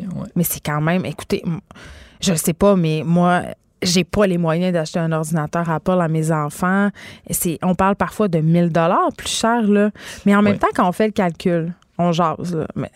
l'investissement, ça vaut peut-être la peine parce que si on achète un Samsung ou une autre marque et qu'il brise au bout d'un an ou deux et qu'on est obligé de racheter un autre ordinateur parce que les enfants en ont besoin pour leurs devoirs, ben on vient qu'on l'a payé, notre ordinateur. Non? Euh, voilà. Moi, c'est ce que je pense. Là, euh, au fil des années, plus on peut garder un, produit longtemps, plus euh, on le rentabilise en quelque sorte. Donc, d'acheter un ordinateur pas cher, mais qu'on garde seulement deux, trois ans, ça vaut peut-être pas, pas la peine en bout de ligne. Puis pour ce qui est des fameuses tablettes électroniques? les tablettes, ce qui se classe mieux, c'est Apple qui revient encore là, mais mm. Samsung et Microsoft aussi, qui sont de, bons produits. On parle de taux de satisfaction et de fiabilité de 80% et plus. Euh, puis souvent, ben, ça va briser quand même après un an et demi en moyenne les tablettes. Dans le cas des iPads, c'est plus durable. On parle de trois ans. Euh, mais quand même, c'est le double. oui, c'est plus fiable encore là, les, iPads. Euh, si on regarde les tablettes qui brisent le plus, c'est des Acer, Asus et Lenovo, qui sont aussi des produits moins chers. Oui, c'est la marque de l'ordinateur portable en question que je pointe du doigt. Euh, OK. Puis du côté des téléviseurs, on sait que les gens euh, parfois vont entendre la période de Noël ou la période adjacente. On en reparlera euh, des rabais tantôt, mais pour faire le choix de s'acheter un téléviseur souvent à rabais, mais là aussi, on peut avoir des mauvaises surprises. Euh, ben, dans les téléviseurs, euh, nous, on conseille d'y aller encore là avec les marques, les marques qui sont les plus fiables. Mm. Euh, puis c'est les mêmes aussi qui sont les plus performantes habituellement dans nos tests, c'est-à-dire Samsung, LG et Sony, avec des taux de fiabilité de près de 90 C'est des produits qui brisent en général pas beaucoup. Et les produits qui brisent le plus, encore là, ce sont des produits pas chers, comme RCA, Visia et, Visio et Toshiba, qui arrivent en bas du palmarès, là, qui sont moins fiables. Donc, dans le fond, ce que je retiens, c'est que c'est poche, c'est que plus on, plus on paie cher, meilleur c'est, puis moins on paie cher. Parce que des fois, c'est pas toujours le cas, mais Ouais. dans l'électronique. En général, on en a pour notre argent, oui. OK. Bon, et là, parlons des fameux rabais. OK? Parce que euh, il y a le fameux vendredi fou qui s'en vient. Il y aura le Boxing Day. Il y a, il y a toutes sortes de. d'a- Moi, j'appelle ça des attrapes-nigo autour de. Moi, j'ai déjà fait la file en dehors d'un futur shop pour me rendre compte que le rabais sur la télé que je voulais, c'était 20$. piastres. Mhm. Je trouvais pas que ça avait valu le trois heures d'attente. OK? Euh, mais est-ce qu'il y a encore euh, des bonnes occasions? Est-ce qu'on peut faire des économies conséquentes si on se tape le vendredi fou ou des files interminables au- devant les devantures des Costco de ce monde ou des Best Buy ou whatever? Ouais, ben, ben, comme vous le dites, ça vaut pas la peine d'aller faire la file euh, pendant des heures devant les magasins parce qu'heureusement, aujourd'hui, on a le commerce en ligne, puis la plupart des offres sont aussi offertes en ligne. Les offres en magasin, souvent, c'est des quantités limitées, donc vous allez faire la file, vous ne saurez pas si vous allez avoir le produit à rabais. Donc, ce qu'on sait- ce qu'on conseille, c'est vraiment d'acheter en ligne. Euh, C'est là qu'on peut faire les, euh, les, les achats les plus il y a intéressants. des très, souvent? très bons rabais. Nous, on fait des relevés chaque année. On va les faire encore cette année. Euh, puis, euh, c'est pas rare d'avoir des produits à 30, 40, 50% de rabais. et Autant plus, que ça? Souvent dans les télé haut de gamme, les imprimantes, euh, appareils photo, il y a beaucoup, beaucoup de rabais. Ouais. J'aurais pas eu tendance à penser ça. J'aurais eu tendance Il y a aussi, à euh, penser des que les très commerçants là, veulent mais- nous, ouais. nous amener. Ouais. En Non, non, il y a des bons rabais. De, de là, aller jusqu'aux fêtes, à Noël, puis euh, au Boxing Day, il y a, il y a beaucoup de rabais. Ouais. Puis par rapport euh, à cette fameuse obsolescence programmée, euh, tu sais, en tout cas moi comme consommatrice, ça me fâche énormément. Est-ce que est-ce que c'est quelque chose que dont les gens vous ont parlé ça quand vient le temps d'investir par rapport aux objets électroniques? Est-ce que c'est quelque chose qui les préoccupe la durée? Parce que là on a parlé de la durée des iPads des téléphones parce que évidemment on fait les mises à jour puis à un moment donné ça fonctionne juste plus, mais pour les télés mettons, parce que moi, j'ai une télé murale chez nous, une très grande télé, euh, qui est quand même une télé de nouvelle génération, c'est-à-dire euh, avec le Wi-Fi et compagnie. Ça fait déjà six ans que je l'ai, puis il paraît que c'est quand même exceptionnel. Euh, ouais, ben, les télés en général, c'est des produits euh, plus Ça fiables. C'est ce qu'on, ouais, c'est un peu plus durable que les autres produits que des, des tablettes ou ordinateurs, par exemple. Euh, les ordinateurs, tablettes et téléphones, c'est ça. C'est qu'il y a beaucoup de mises à jour. Les mises à jour souvent sont lourdes. Euh, aussi, les piles sont de moins en moins Moi, performantes. ça, il euh, s'arrange au pour que donné, tu deviennes tellement ennuyé par ton Ouais. produit que tu te dises, mon Dieu, il est Ouais. plus fonctionnel, puis là, je dois acheter un nouveau téléphone à 1000 Exactement. pièces. Donc, il n'est pas brisé, mais il est beaucoup moins performant. Puis ça, euh, ça fait partie de ce qu'on évaluait là, quand on classe, on parle de fiabilité. Là. Ça a été considéré euh, dans nos notes. Fait qu'il y a des compagnies qui sont moins, qui ont moins de, de produits qui deviennent obsolètes rapidement, parce que j'ai l'impression que le- on a parlé, on, a, on vient de louanger Apple quand même pas mal pour la fiabilité, le rapport qualité-prix quand même qui est plus élevé, mais quand même ça vaut la peine.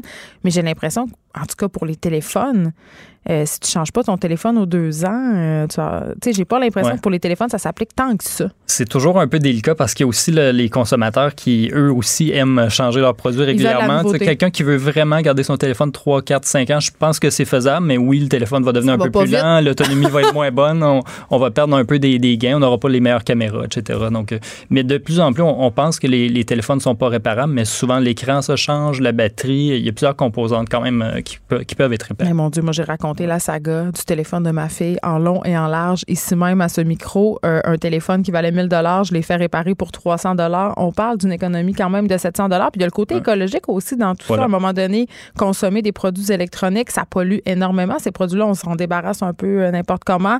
Les produits aussi avec lesquels ils sont fabriqués sont Mhm. nocifs pour l'environnement. Donc c'est vrai que les faire réparer, puis pas juste le téléphone, on peut faire réparer une télé, on peut faire. Oui. C'est plus un réflexe qu'on a, on dirait, de faire réparer les Oui. affaires. Ça, c'est quelque chose qu'on veut évaluer de plus en plus dans les prochaines années. C'est assez complexe, mais oui, d'avoir des notes pour la réparabilité des produits parce que c'est complexe à évaluer, mais on sait que c'est important pour les gens. Ils vous en ont parlé? euh? Oh, il y a de la demande pour ça de, nos lecteurs. Puis, Oui. OK, je ne sais pas si vous avez euh, la réponse, euh, Frédéric Perron, mais euh, parmi, parmi les sujets qui mettent les gens en rogne, tu sais, quand vous les avez sondés par rapport aux outils électroniques, c'était quoi leur principale euh, insatisfaction, si on veut? Euh, ben, c'est le fait que les produits soient souvent jetables. Quand on regarde, par exemple, les moniteurs d'activité, ce qu'on a constaté, c'est que les bris arrivent vite, puis souvent, c'est des bris majeurs, donc l'appareil peut même pas être réparé. Hmm. Euh, quand ça arrive dans la première année, au moins, c'est couvert par la garantie. Souvent, ils vont juste remplacer le produit. Puis ils essaient de, souvent de nous vendre une espèce de garantie prolongée. Ça, ça vaut la peine ou pas pour l'électronique? Euh, au Québec, nous, on a toujours dit que ça vaut pas la peine parce que euh, selon la loi sur la protection du consommateur, il y a ce qu'on appelle une garantie légale. C'est-à-dire que votre produit doit avoir une durée de vie euh, normale, devrait pouvoir servir normalement pendant un certain nombre d'années. Si votre télé lâche après deux ans, mais qu'elle est plus couverte par la garantie du fabricant, ben, le fabricant ou le détaillant devrait quand même la réparer ou la remplacer. Ils font beaucoup d'argent avec ces politiques d'assurance-là. Oui, c'est cher ces assurances-là. Si je pense à Apple Care, c'est comme une centaine de dollars. S'il y a une catégorie de produits où ça pourrait être avantageux, c'est les ordinateurs portables parce qu'on l'a dit tantôt, ça brise quand même beaucoup. OK. Euh, mais c'est des garanties qui sont chères. Donc, on peut lire ça dans l'édition de Protégez-vous de décembre. On peut aussi le voir en ligne si on est abonné, je crois. Euh, oui, c'est ça. Frédéric Perron, journaliste pour Protégez-vous, merci. Ça m'a fait plaisir.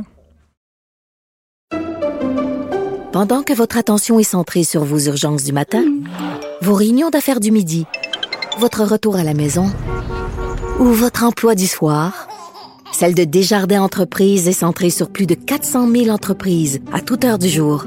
Grâce à notre connaissance des secteurs d'activité et à notre accompagnement spécialisé, nous aidons les entrepreneurs à relever chaque défi pour qu'ils puissent rester centrés sur ce qui compte, le développement de leur entreprise.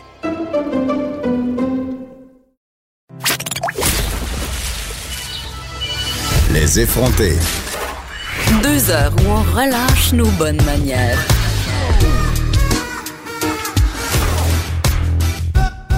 Radio. Alain Pronkin est avec moi, spécialiste des nouvelles religieuses, parce que là, parce que là, parce que là, Alain. Hein? Oui, Geneviève. Le cardinal Pell, qui n'est pas notre préféré on va se le dire tout de suite en partant, euh, qui a été reconnu coupable de pédophilie en février dernier, pourra finalement, on, en avait brièvement parlé la dernière fois que tu es venu à l'émission, il pourra finalement plaider sa cause en Cour suprême australienne. Mais avant qu'on plonge dans cette saga judiciaire qui ne cesse de se poursuivre et d'avoir de nouveaux déploiements, euh, je veux qu'on situe pour les gens qui ne sont pas des spécialistes des affaires religieuses, donc la plupart, des, gens, des gens maintenant. C'est qui ce gars-là? Qu'est-ce qu'il représente pour l'Église, euh, pour le Vatican? Premièrement, on parle d'un cardinal, donc quelqu'un qui a le pouvoir d'élire un pape ou de lui-même devenir un pape. Ça, hmm. c'est en partant. Euh, c'est celui qui, a, qui était, on, peut dire, un cardinal qui a participé à l'élection de Benoît XVI ainsi qu'à l'élection de François. Il, était proche du pape François. Il était relativement proche du pape parce que le pape l'a nommé dans son comité des cardinaux. Le comité des cardinaux, c'est quoi, Geneviève? C'est huit ou neuf cardinaux, parce qu'il était huit au début puis sont montés à neuf, qui doivent décider de la réforme complète du gouvernement de l'Église. Décider entre hommes. Oui, oui, entre hommes. C'est un boys club. Là. on en a déjà parlé. des boys C'est réglé. Et qui vont décider ça. Et c'est déjà fait. Et ça devrait, on devrait, ça va peut-être être notre cadeau de Noël de parler du nouveau gouvernement de l'Église. Donc, il a fait ça. Et il était, et c'est une fonction très importante, tu vas en convenir, l'équivalent du ministre des Finances du Vatican. Hmm. Pas juste du Saint-Siège, de la ville du Vatican, mais de l'ensemble de l'Église. Mais ça n'a pas bien été parce que les finances du Vatican en ce moment, ils vont pas très bien. Ben, c'est ça. Ça, c'est ceux de la ville. Oh. Pas ceux de l'ensemble. Parce que ça, les gens ne le savent pas. Deux, deux choses. séparées. Deux choses. Et lui, c'est l'ensemble. Ça veut dire les donations. C'est des milliards et des milliards et des milliards. Tandis que le, où il y, a, un petit déficit, dans le fond, de quelques millions, c'est dans la fameuse Cité du Vatican. Hmm. Donc, lui, il était vraiment beaucoup plus euh, important. Là. Donc, c'est un gars qui est ministre des Finances de l'ensemble du Vatican, de la Banque du Vatican, de tout ce qu'on peut imaginer. D'autre part, il est sur un comité très sélect de la part du pape. Donc, c'est quelqu'un d'influence. Il y a le bras long. Il y a le bras long, il y a le bras surtout puissant. Il y a le bras aussi à toucheur. Euh, voilà. Mais du côté de l'Australie, c'est là où son histoire s'assombrit. Euh, au début des années 2000, on parlait évidemment d'agression sexuelle sur des enfants. On, là, on parlait pas vraiment de son cas à lui, mais dans l'ensemble de l'Église, à Ballarat, il y en avait plusieurs. Le premier scandale. Et lui vient de cet endroit-là. Mhm. Et euh, le gouvernement australien, contrairement au gouvernement québécois ou canadien, lui a décidé on va faire une commission d'enquête. Tout de suite. tout de suite. Fait qu'on parle, de, je pense, en 2010. On fait une commission d'enquête qui va toucher non seulement les agressions sexuelles dans l'Église catholique, mais dans l'ensemble des églises, y compris chez les musulmans, y compris chez les juifs, y compris chez les sectes religieuses. On fait Une, une l'ensemble. commission d'enquête œcuménique. Œcuménique, mais plus qu'œcuménique, parce qu'œcuménique, on reste dans le christianisme. Ouais. On va dire euh, multiconfessionnel. OK. Où là, on va vraiment, et là, on en a pris dans toutes les religions, il y a des cas d'agression sexuelle par les dirigeants religieux. Et lui, il est vraiment pointé du doigt. On lui dit, regardez, là, vous, vous avez venu un prêtre, le prêtre un tel, euh, et à ce prêtre-là, euh, vous l'avez défendu, vous l'avez déplacé d'une paroisse à l'autre. Et vraiment, on commence à travailler. Oui, le modus operandi de Le modus euh, operandi qui est déplacé. est reconnu par le pape. C'est pas un modus. Le pape le reconnaît qui déplaçait les, pas longtemps. les prêtres. Ah, ben ça fait 4-5 ans Ben, que le pape longtemps. officiellement le reconnaît. Ouais. Bon, et alors il faisait ça. Et là, bon, et c'est lui qui avait dit un moment donné, ben, il dit, écoute, on n'est pas pour être responsable de, de nos prêtres. C'est Mm. comme est-ce qu'une compagnie de transport est responsable de ses chauffeurs d'autobus? Ben là, quel sophisme. Et oui, il avait sorti ça comme, comme Quelle argumentation. maladresse. Et il s'est fait des ennemis et des ennemis Ben et oui. des ennemis. Mais il y avait une vision extrêmement froide. Même certains cas, il disait, oh, ben, je- peut-être que j'aurais, j'ai mal agi, j'ai été trop dur pour les victimes, mais bon. Et un donné, ça s'est noirci parce que là, on est vraiment allé directement contre lui. Et là, dans un cas, il y a un enfant qui a dit, ben, il était enfant à ce moment-là, aujourd'hui, il, est- adulte. Il dit, moi, euh, il y avait une messe à la cathédrale, je pense c'est celle de Melbourne, et à la fin de la cathédrale, lui et son chum, c'est deux jeunes qui avaient des servants de messe de 14, 15 ans ou 13 ans, est allé boire du vin de messe dans la sacristie. Et le cardinal Pell était entré à ce moment-là et avait dit Ah, ben c'est ça, vous êtes en train de boire du vin de messe, sacrilège. Et c'est là où il aurait commis des gestes odieux vis-à-vis ces jeunes-là. Il aurait carrément, je m'excuse de l'expression en Non, je ondes, pense là, faut le dire, là. Et c'était une sodomie. Il a sodomisé un des jeunes. Et c'était. Punition bien relax. Ben, c'est c'est- c'est vraiment très scabreux comme histoire. Ben et il y en avait une autre. Mais je suis était- qu'on le dise parce que souvent, on, on parle, on, on parle de pédophilie, on, on Mais là, on y, on y va directement. Ouais. Et il y a eu évidemment un autre cas dans une piscine publique où il a fait des attouchements sur, sur des jeunes. Toujours des jeunes hommes? Toujours des jeunes hommes. Et il y en a un qui est décédé malheureusement juste avant le procès. Et là, on avait peur que tout ça, ça déraille. Et finalement, non. Et puis là, ça me fait sourire parce que tu as parlé du jugement en février de cette année, mais c'était pas vraiment en février, c'était en décembre. Oh. C'est qu'il y avait... Ben, c'est pas de ta faute, Geneviève. Tu pouvais pas le savoir, Geneviève. Il y avait ok, j'ai quelques peur, initiés qui le Je savaient. suis pas assez initiée encore. Tu viens Parce qu'il y a eu, ce que les gens savent pas, puis c'est qu'il y a eu un premier procès en septembre qui a avorté. Les, le jury s'entendait pas. Il y a eu un deuxième procès. Le jugement est- du jury est arrivé en décembre. Mais le juge, comme il y avait d'autres procès, a dit interdiction totale de diffuser la nouvelle. Et là, en Australie, quand le, le- le- le fameux jugement est sorti, on avait une grande page noire. La censure nous interdit de vous dire ce que, que d'autres savent. Et moi, je le savais. Il avait été reconnu coupable à ce moment-là. C'est arrivé en décembre 2018. Mais ça a été publicisé uniquement en mars ou février de Mais, cette mais année. pourquoi?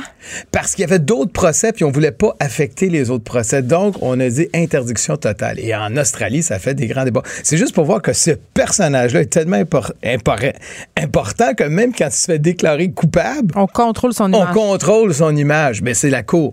Et suite à ça, bon, ben, l'autre procès finalement avorté. Et finalement, on a dit parfait, voilà le jugement. Et le 12 mars de cette année, Hmm. il a été reconnu euh, condamné à six ans de pénitencier et il est allé en prison. Il est déjà en prison depuis le 12 mars. Par la on parle d'un homme de quel âge ici, là, environ? Actuellement, 78 ans. Oui, il vient d'avoir 78. Il y avait 77 au moment de la condamnation. Je pense qu'il est né au mois de juin. Pas très populaire en 78 ans. prison, les agresseurs sexuels. Il doit Ben, être il sous la est isolé protection. 23 heures Ouais. Hmm. sur 24, il peut pas sortir. Il est vraiment là, confiné. Et par la suite, il décide d'aller en appel parce qu'on a toujours le droit d'aller en appel. Il passe en appel. Il devrait pas se garder une petite gêne. Ah, lui, non, parce que lui, il se voit. Il dit encore qu'il a ah, rien rien hein. fait. Ouais. Et lui intervient encore dans les débats. Il est intervenu dans les Oui, débats récemment au oui, oui, synode on en a parlé en ensemble. Juste Australie. faire un petit rappel, peut-être. Oui, euh, c'est que lui, il est tout à fait contre que des hommes mariés puissent devenir prêtres. Et il est Ah, intervenu ben, au synode. quand on sait que la- le non-accès des hommes euh, mariés à la prêtrise est un des facteurs qui favorise le système d'agression sexuelle dans l'Église, c'est quand même un peu ironique. Oui, mais, euh, mais un grand système, parce qu'on parle Oui. aussi, il faut pas oublier aussi les femmes qui sont agressées, les religieuses qui ont Oui, été qui servent violées. euh, presque d'esclaves sexuels, Sexuelles, dans, certaines, dans situations. certaines régions du monde.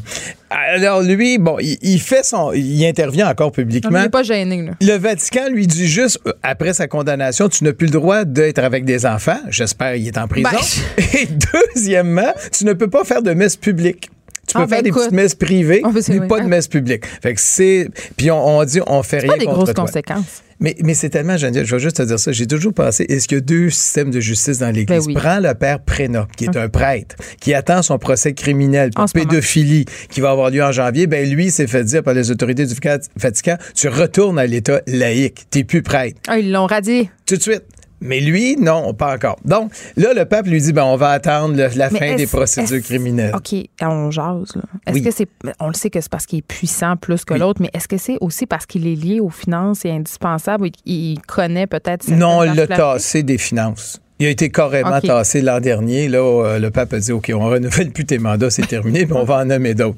Donc, il est plus relié directement Mais aux finances. pourquoi rendu- on, on- Parce que ça, ça fait très mal. L'Église est dans une crise de son image publique sans Ben oui, précédent. Donc pourquoi on le garde dans, son, le garde dans son giron? Puis je veux pas nommer de nom, mais imagine c'est le ministre des Finances du Québec ou du Canada qui est pris dans un Mais scandale. non, ça serait impossible. Ça serait impossible à Mais tenir, non. mais lui est, est- est capable. Et là, il va en appel. Mm. Et son appel a lieu euh, au mois de... Janvier. jan- non, plus tard. euh, L'appel en cours d'appel, c'est au mois d'avril ou mai. C'est début 2020. Ouais. Non, non, ça, ça va être pour la Cour suprême. Là, je Oh. parle juste de la Cour d'appel. La Cour d'appel, deux juges contre un disent on maintient ta culpabilité. Et c'est là où il fait sa demande pour, parce que là, il est encore coincé, pour aller en Cour suprême. Et il présente sa demande en septembre dernier. C'est là où il présente sa demande devant deux juges de la Cour suprême. Et là, c'est ça qui fait que c'est pas clair, la nouvelle. Mais non, la façon que- ce qui se passe, c'est que normalement, on fait une requête pour permission d'en appeler. La requête pour permission d'en appeler est Mm. accordée ou refusée. Puis on se retrouve en- au printemps prochain où on va entendre le fond de la cause. Ça devrait être ça. La Cour suprême a décidé que non, c'était pas tout à fait ça. Les deux juges qui ont entendu la requête pour permission d'en appeler du juge du cardinal Pell ont décidé qu'ils ne statuaient pas sur cette demande-là et ça allait être référé aux sept ou cinq juges, parce que ça peut être cinq ou sept juges, qui vont entendre la cause en février ou mars ou avril prochain. Donc, en février ou mars prochain, les juges qui vont être là vont d'abord entendre la requête pour permission d'en appeler. Et après ça, ils peuvent dire non, on n'accepte pas ta requête, permission d'en appeler, puis c'est fini. Et ou ils peuvent dire oui, on l'accepte, puis après ça, on va t'entendre sur le fond de la question. Et il y a un professeur de droit australien, parce que mon droit australien n'est pas tellement fort, Geneviève, Pas qui dit c'est extrêmement rare ces cas-là où le juge, va- les deux juges vont dire on réfère. Pourquoi ils réfèrent? Ça peut Qui être paie, qui paie ses avocats? Est-ce que c'est le euh, c'est lui, ben, j'allais dire, il y, a, il y a des gens qui le financent. Parce que ce Ben, que les gens doivent comprendre. Parce que ce sont des procédures excessivement onéreuses. là. Dispendieuse, oui. Mais on ne connaît pas sa fortune. Ah. Parce que ce qu'il faut savoir, c'est que souvent, les gens pensent, dès qu'on est religieux, on a fait vœu de pauvreté. ce qui n'est pas vrai du tout. ce qui n'est pas vrai. Ceux qui font vœu de pauvreté, il faut le reconnaître, ils le font. C'est tous ceux Ce qui sont, sont membres de communautés. Toutes les religieuses. Et souvent, les...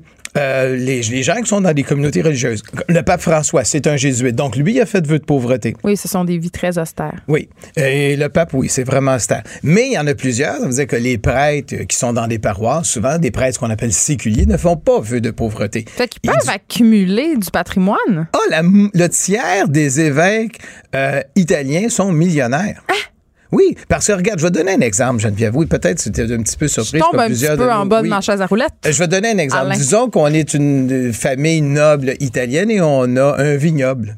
Hmm. Notre fils est prêtre. Mais lorsque je décède, je laisse mon vignoble à mon fils Ben oui, c'est logique. Et lui a un vignoble. Oui, ils viennent de quelque part. Ce monde-là, t'as Voilà. raison. Et de ce vignoble-là, ça lui appartient. Et il y en a plusieurs qui sont millionnaires. Le, le cardinal Schandberg il découle de l'aristocratie autrichienne. Fait que je sais pas combien est-ce qu'il y a de Un hasard qu'il soit cardinal, hein, peut-être. Euh, ben, il y en a d'autres dans la famille aussi. Bon. Mais euh, il, Donc, y a monsieur, vraiment... monsieur Perle, euh, Perle, lui, a une je, fortune. Je on sais pas, s'il y a une fortune, mais on, on- bon, on Mais sait qu'il y a beaucoup d'argent et qu'il y a des gens qui paient pour lui, puis a même il y a beaucoup de supporters pour le Ben cardinal ben oui, ben Perle, oui. et, et on va payer pour ça. Donc là, alors là, la situation du cardinal Perle est la suivante. Il est actuellement en prison. Il va le demeurer. Mm. jusqu'à ce que la Cour suprême statue sur son sort. Ce qui est certain, c'est que là, il- est encore pris qu'il ne sait pas s'il va être entendu par la Cour suprême. Oui, on va l'entendre. Oui, il va avoir sept juges. Mais est-ce que c'est juste une question de droit où on se pose la question? Peut-être qu'en Australie, on se pose la question, c'est quoi les critères qui devraient nous guider pour permettre un appel d'une condamnation? Et les victimes là-dedans, tu sais. Très difficile. J'ai lu quelques les, les, les victimes ce qu'ils en disent, puis c'est vraiment très déchirant pour eux parce Ben, qu'ils disent ça. ça ne finit pas. sais, le genre de mauvais karma qui est toujours là, Ouais. qui est toujours là, et les victimes trouvent ça extrêmement difficile. Mais la situation est là, c'est- mais ça devient de plus en plus difficile au pape pour gérer. Ben oui. Parce que partout, il y a des problèmes avec le pédophilie. On vient d'avoir aux États-Unis, ça vient d'arriver en fin de semaine, puis ça, ça, ça, va te faire sourire, Geneviève, mais je ne fais pas exprès pour te faire sourire. C'est qu'il y avait une rencontre euh, de tous les évêques américains pour élire leur nouveau président. Parce que l'ancien président, le cardinal Dinardo, trouvait ça un petit peu lourd parce qu'il était de plus en plus pointé du doigt dans des affaires de pédophilie qu'il aurait couvert. et là, on a fait ça euh, au Marriott à Baltimore. Et, j'ai regardé vite, vite sur l'Internet, c'est combien les chambres, les moins chères, c'est 340 47 dollars la US. chambre US. Et là, ça me fait toujours sourire parce que quand tu parles de pauvreté, le de pauvreté. Euh, si le pape était là, je pense que ça n'aurait pas passé. Il aurait dit vous allez faire ça dans tel monastère oui, à parce moins que de les recours. Jésuites, euh, ah oui, puis, puis le pape est quand même dit tu verras pas. Écoute, quand tu bon, je j'étais allé à Rome là, en, mars dernier pour le, fameux synode sur la pédophilie. Ouais. Et euh, il y a des cardinaux qui se promènent, c'est, tu vois, des, des, des Mercedes noires. Tandis que le pape, lui, c'est en, je pense, en Nissan Leaf. il est en petite auto électrique. Hey, les gens du guide de l'auto seraient pas d'accord. Ah, ben, je sais plus si c'est une Nissan, mais c'est une petite voiture électrique. Il se promène toujours dans des. Nissan, Quand tu vas non. quelque part, c'est toujours des petites autos. C'est jamais Ben oui. la grosse. Il veut pas rien savoir. C'est pas une auto de luxe. Mais en même Non. temps, c'est ça, c'est des il- bonnes voitures. Il est euh, logique peuple, avec lui-même. Oui, mais lui, Ouais, il est ouais. logique avec lui-même. Tu vas le voir, ses souliers, c'est encore des souliers de, de- euh, bien ordinaires noirs. Ouais. Sa croix que sur lui, souvent, les papes ont des croix en or. Lui, non, je vais garder ma croix Non, en lui, il argent. n'y a rien d'ostentatoire. Les boutons de manchette. Lui, la plupart des gens portent des boutons de manchette et lui, il n'en porte pas de boutons de Mais, mais manchette. je comprends, puis c'est un excellent choix parce que ça choque les gens, surtout que l'Église euh, fait des opérations de séduction dans les pays en voie de développement. Tu sais, quand tu te pointes dans des régions où les gens crèvent de faim avec tes boutons de manchette en or euh, Ouais. 28 carats, là, Mais il y a même ça des évêques, plus ou moins bien. des évêques italiens qui ont dit on a peur d'aller rencontrer le pape avec Se nos boutons voler. de manchette, fait qu'on les met pas. Mais le pape, il est, il est vraiment, euh, il est vraiment, il y a une logique im- implacable. Mm. D'ailleurs, il s'en va bientôt au Soudan Sud. Il va dans des régions difficiles. Oui, Ouais, c'est ouais. vrai, il va aller bientôt au Japon, ce qui est un peu différent, mais il va au Soudan Sud. Mais, mais- fait que là, tu vois ça, et là, tu as le cardinal Pell.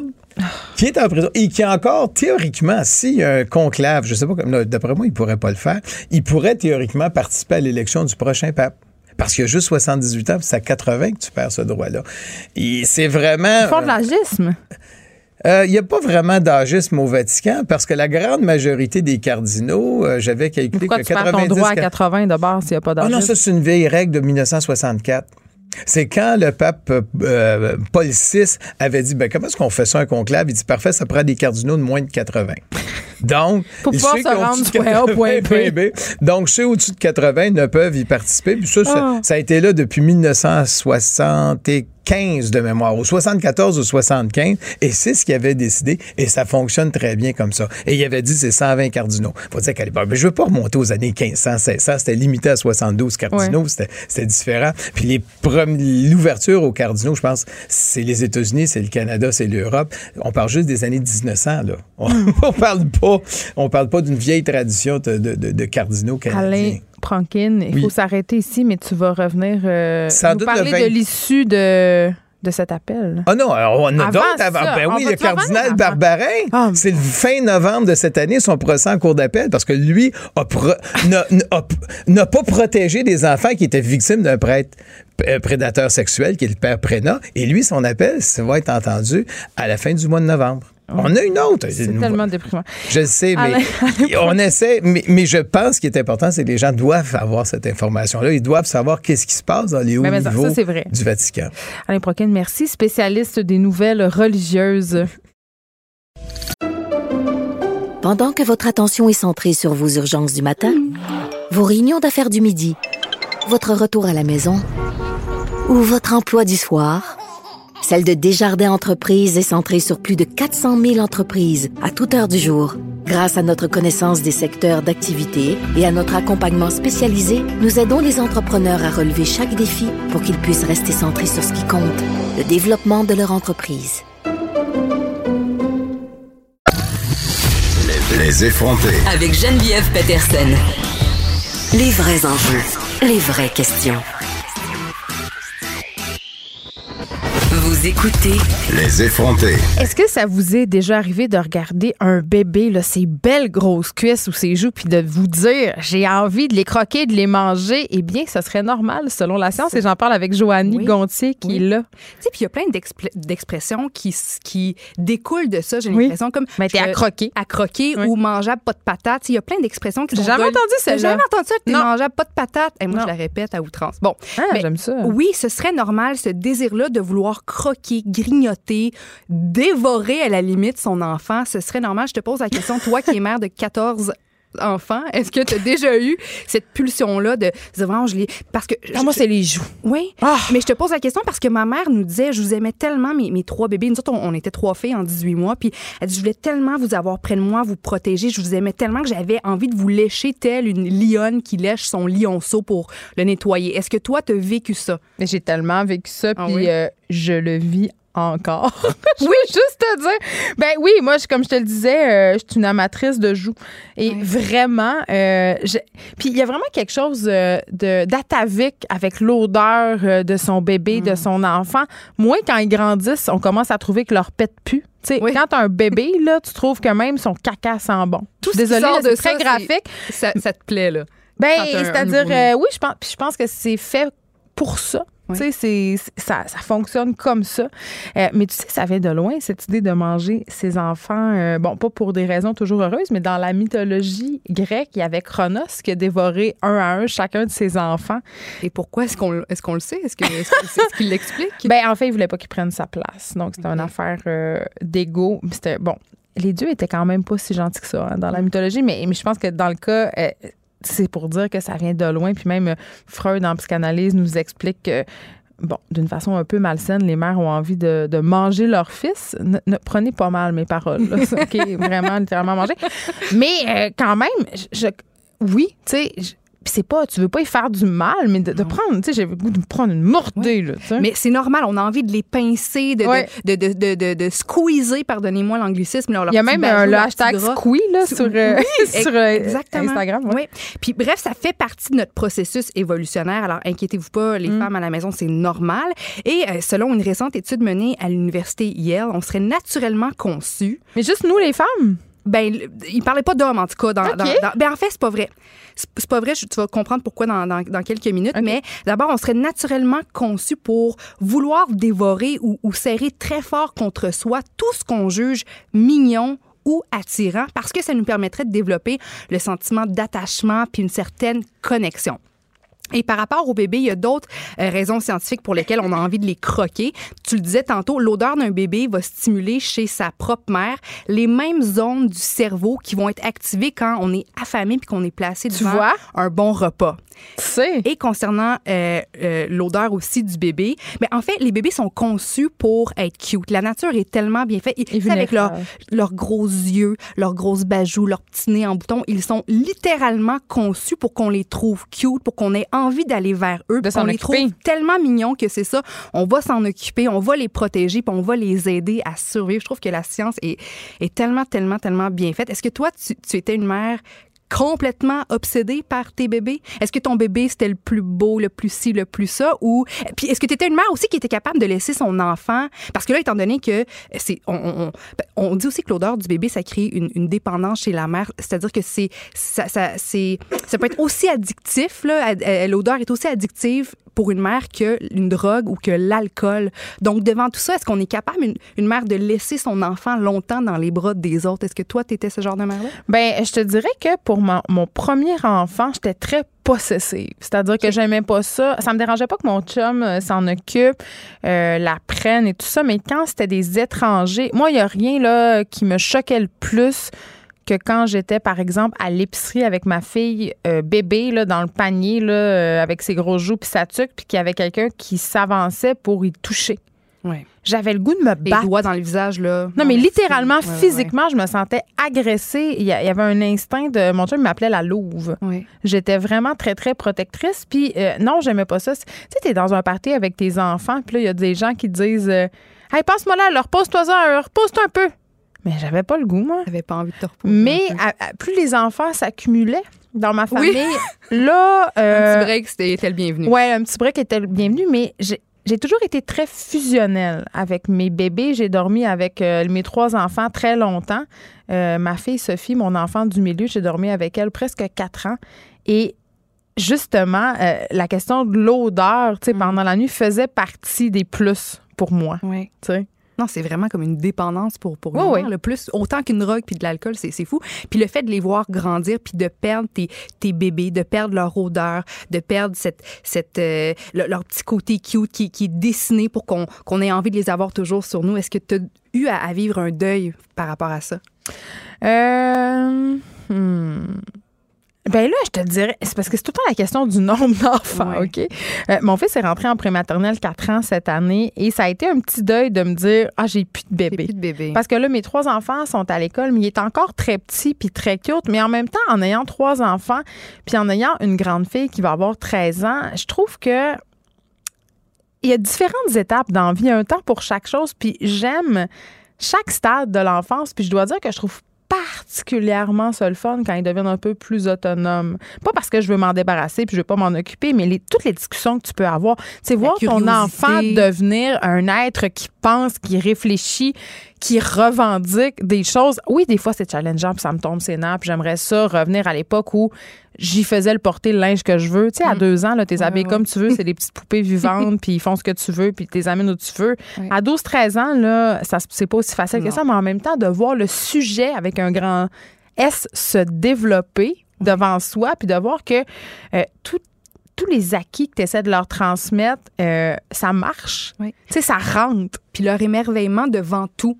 Sais, aujourd'hui, on peut dire, pas qu'on est tous blasés, mais tu sais, une première neige, c'est tellement spécial Ben auprès oui. d'un enfant qui, qui la voit pour la première fois, un sapin de Noël. Tu sais, ma jumelle a eu un bébé très récemment, puis elle me dit, il, il capote devant une orange. Non, quoi? Ben oui. Donc, moi, je commence à, à capoter aussi devant la- les fruits et ce que la nature met sur, sur, sur notre terre. Tu sais. Je trouve qu'on peut revivre tout à nouveau avec un enfant, puis je trouve ça magnifique. Il y avait un billet qui m'avait parfaitement, euh, tellement touché, puis je trouvais que ça mettait le doigt parfaitement sur quelque chose d'important. Euh, C'était sur le fait qu'on dit tout le temps à nos enfants de se dépêcher. Tu sais, sais, nos hein. enfants, quand ils sont dans, mettons un exemple, dans la ruelle, puis là, il pleut, puis là, ils ils s'amusent à jouer dans un flaque d'eau. Tout ça, ça te gosse. Faut que tu ailles au bureau. euh, tu vas être en retard à ta job. Mais lui, c'est peut-être la première fois qu'il pile dans une flaque d'eau avec ses bottes de Ça. pluie il y a deux ans.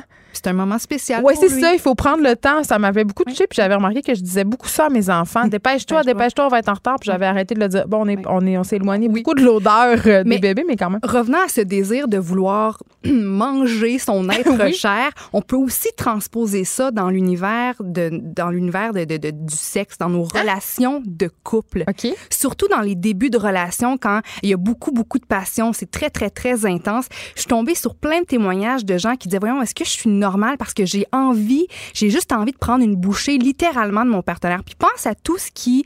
euh, tout, tout ce qu'on fait pendant un- un- les ébats sexuels qui nécessitent l'utilisation de la bouche Je ou- pas de quoi tu parles. ou des dents ou, ou de la langue. Donc, c'est assez spécial. Puis, euh, on dit encore une fois que c'est relié à ce désir intrinsèque et naturel, relié au processus d'évolution. C'est relié au fait qu'on, qu'on tout ce qui, tout ce qu'on trouve attirant ou mignon, ben on veut, on veut les serrer fort, on veut les écraser contre nous, on veut les croquer. Puis on dit que bon, quand on veut, quand on est adulte puis qu'on veut dévorer, croquer son partenaire, c'est qu'on veut simplement se l'approprier, ap- l'absorber, le garder en soi. Puis je trouve que c'est. Tu sais, quand on pense aux deux choses qu'on a besoin de faire, l'humain, pour survivre, il y a manger et il y a faire l'amour aussi pour se reproduire. Il y a quelque chose d'érotique, sensuel, pas tout le temps, mais quand même occasionnellement dans le fait de manger. Puis là, on remarque que la portion manger est aussi très présente dans euh, ce qui a rapport à nos relations, notre relation avec notre bébé, notre relation avec le- notre partenaire amoureux. Je trouve ça, je trouve ça assez, assez spécial. Est-ce que tu as déjà remarqué, euh, Joanie, euh, puis ça n'a rien de scientifique, là, mais j'ai vraiment pu observer ça chez moi. Puis quand j'en ai parlé avec quelques amis, gars ou filles, tout le monde me disait oui, c'est vrai. Euh, des fois, il y a des gens avec qui tu n'es pas compatible, tu n'aimes pas leur odeur. Puis attends, T'as-tu remarqué? À, à 100 à 100 Puis on dit que si on est physiquement, si on est physiquement pas attiré envers quelqu'un, Ouais. ce désir-là de, de les croquer, de les serrer c'est c'est absent. Genre, moi, mon chum, je trouve pas, mettons, euh, je trouve pas que sa sueur sent pas bon. Tu sais? Ouais. Je trouve que ça sent bon. Ben écoute, moi je nettoie les oreilles de mon chum parce que Ah, je trouve ok, ça non. dans le sens que Non mais je- Ça, c'est non! Voyons quand, mais quand on aime fort, on est prêt à tout, puis on dirait que les c'est ça, les, les, les odeurs, tout, tu sais, il y a pas de problème avec quoi que C'est ce soit. vrai, je suis il y a comme une complicité phéromonale. Mais on, donc, on vit tous ces pulsions-là à différents degrés. Il y en a malheureusement qui euh, ont, dont les pulsions sont allées beaucoup trop loin et qui sont passées à l'acte. En, en 2007, le poète mexicain José Luis Calva a été accusé d'avoir assassiné et mangé sa blonde puis deux autres filles. Puis tout récemment, en 2018, en Russie, Dmitri Lun Luchin, de 23 ans, a été condamné pour avoir tué sa copine, avoir fait cuire son cerveau, l'avoir consommé tout en, buvant un bon verre de son sang. Ah, donc ça, ça s'appelle du cannibalisme. On va pas là. Ah, on s'entend là-dessus? c'est dégueulasse. c'est dégueulasse. C'est dégueulasse. C'est dégueulasse. OK. Est-ce qu'on a un peu de temps pour se parler euh, des chicanes de famille? Oui, on va rester. On parlait des bébés, des relations de couple. On va rester dans l'univers des, des, des, familles. Est-ce que tu as une bonne relation avec ta famille, toi, Jen? Et eh là là, je vais passer à l'autre question. J'ai une bonne relation avec ma mère, je dirais ça. OK.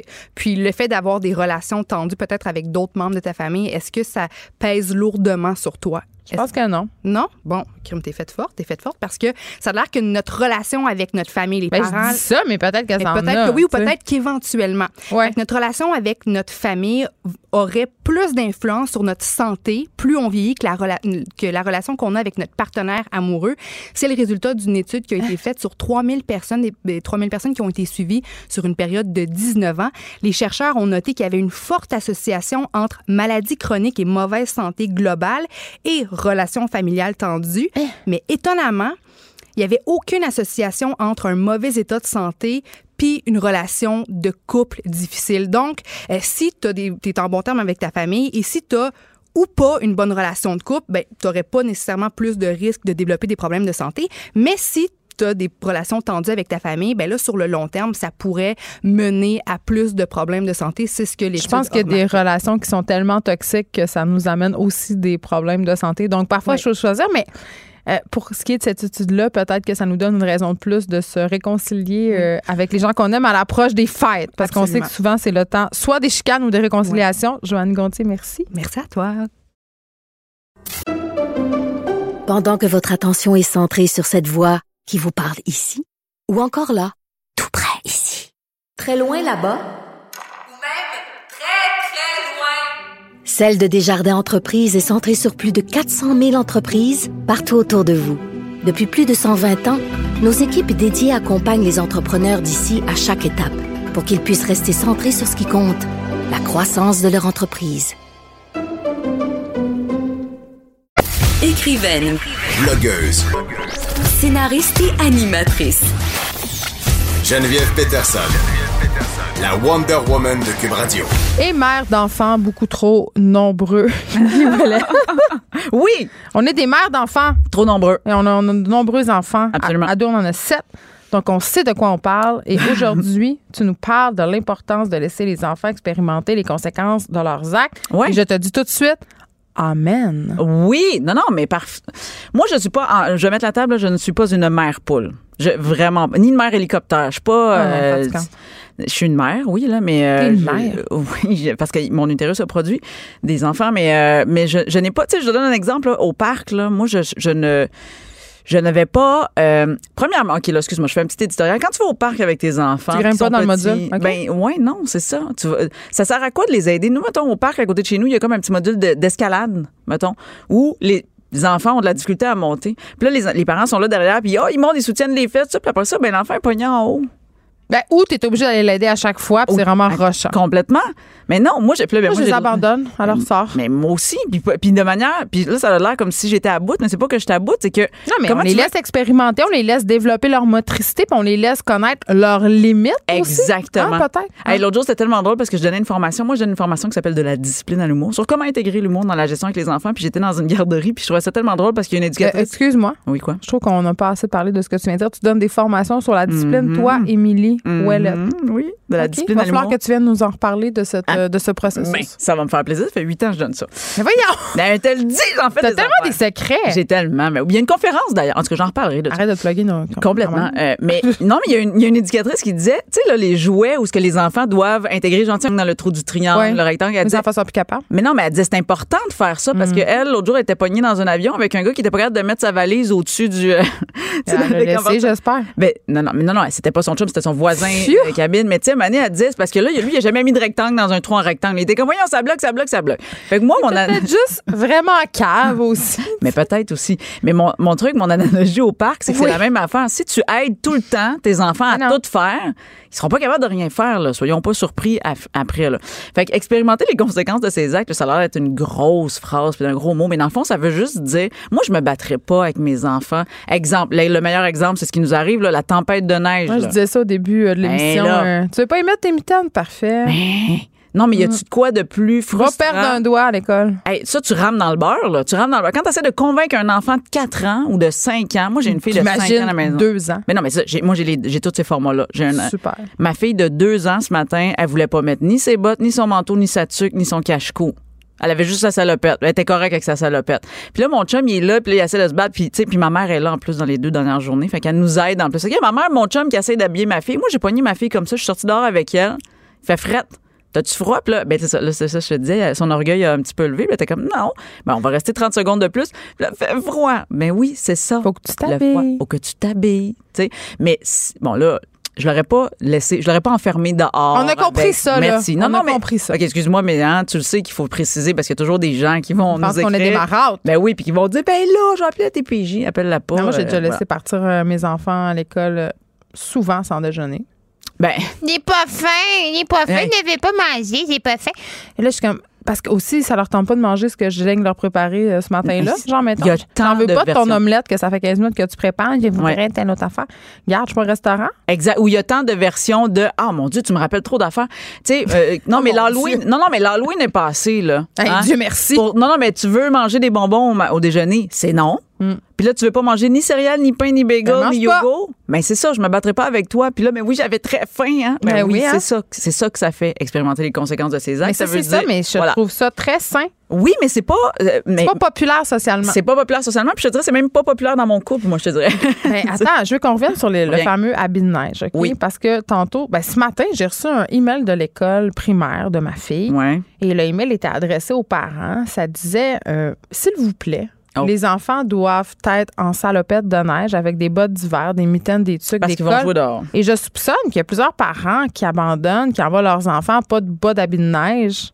euh, parce que leurs enfants, moi, ma fille euh, de 9 ans, elle voulait pas son bas d'habit de neige Ouais. non plus, puis elle voulait pas ses grosses mitaines, mais c'est parce que c'est non négociable, ma chérie. Là. Non, oui, c'est ça, exact. Mais, Mais c'est rendu que les écoles, ils doivent t'envoyer une lettre. une lettre pour te dire, tout comme pour les lunchs, un lunch, un plat principal de collation. Hey, vraiment? Mais tu sais, oui, non, non, c'est ça. Mais là, moi, c'est une bonne question que tu dis parce que, tu sais, ça nous met la pression sur les. C'est parce que ça, ça tient pas en compte que peut-être que ton enfant, il a vraiment une tête de cochon puis que tu t'engueules avec lui Ouais, vraiment longtemps.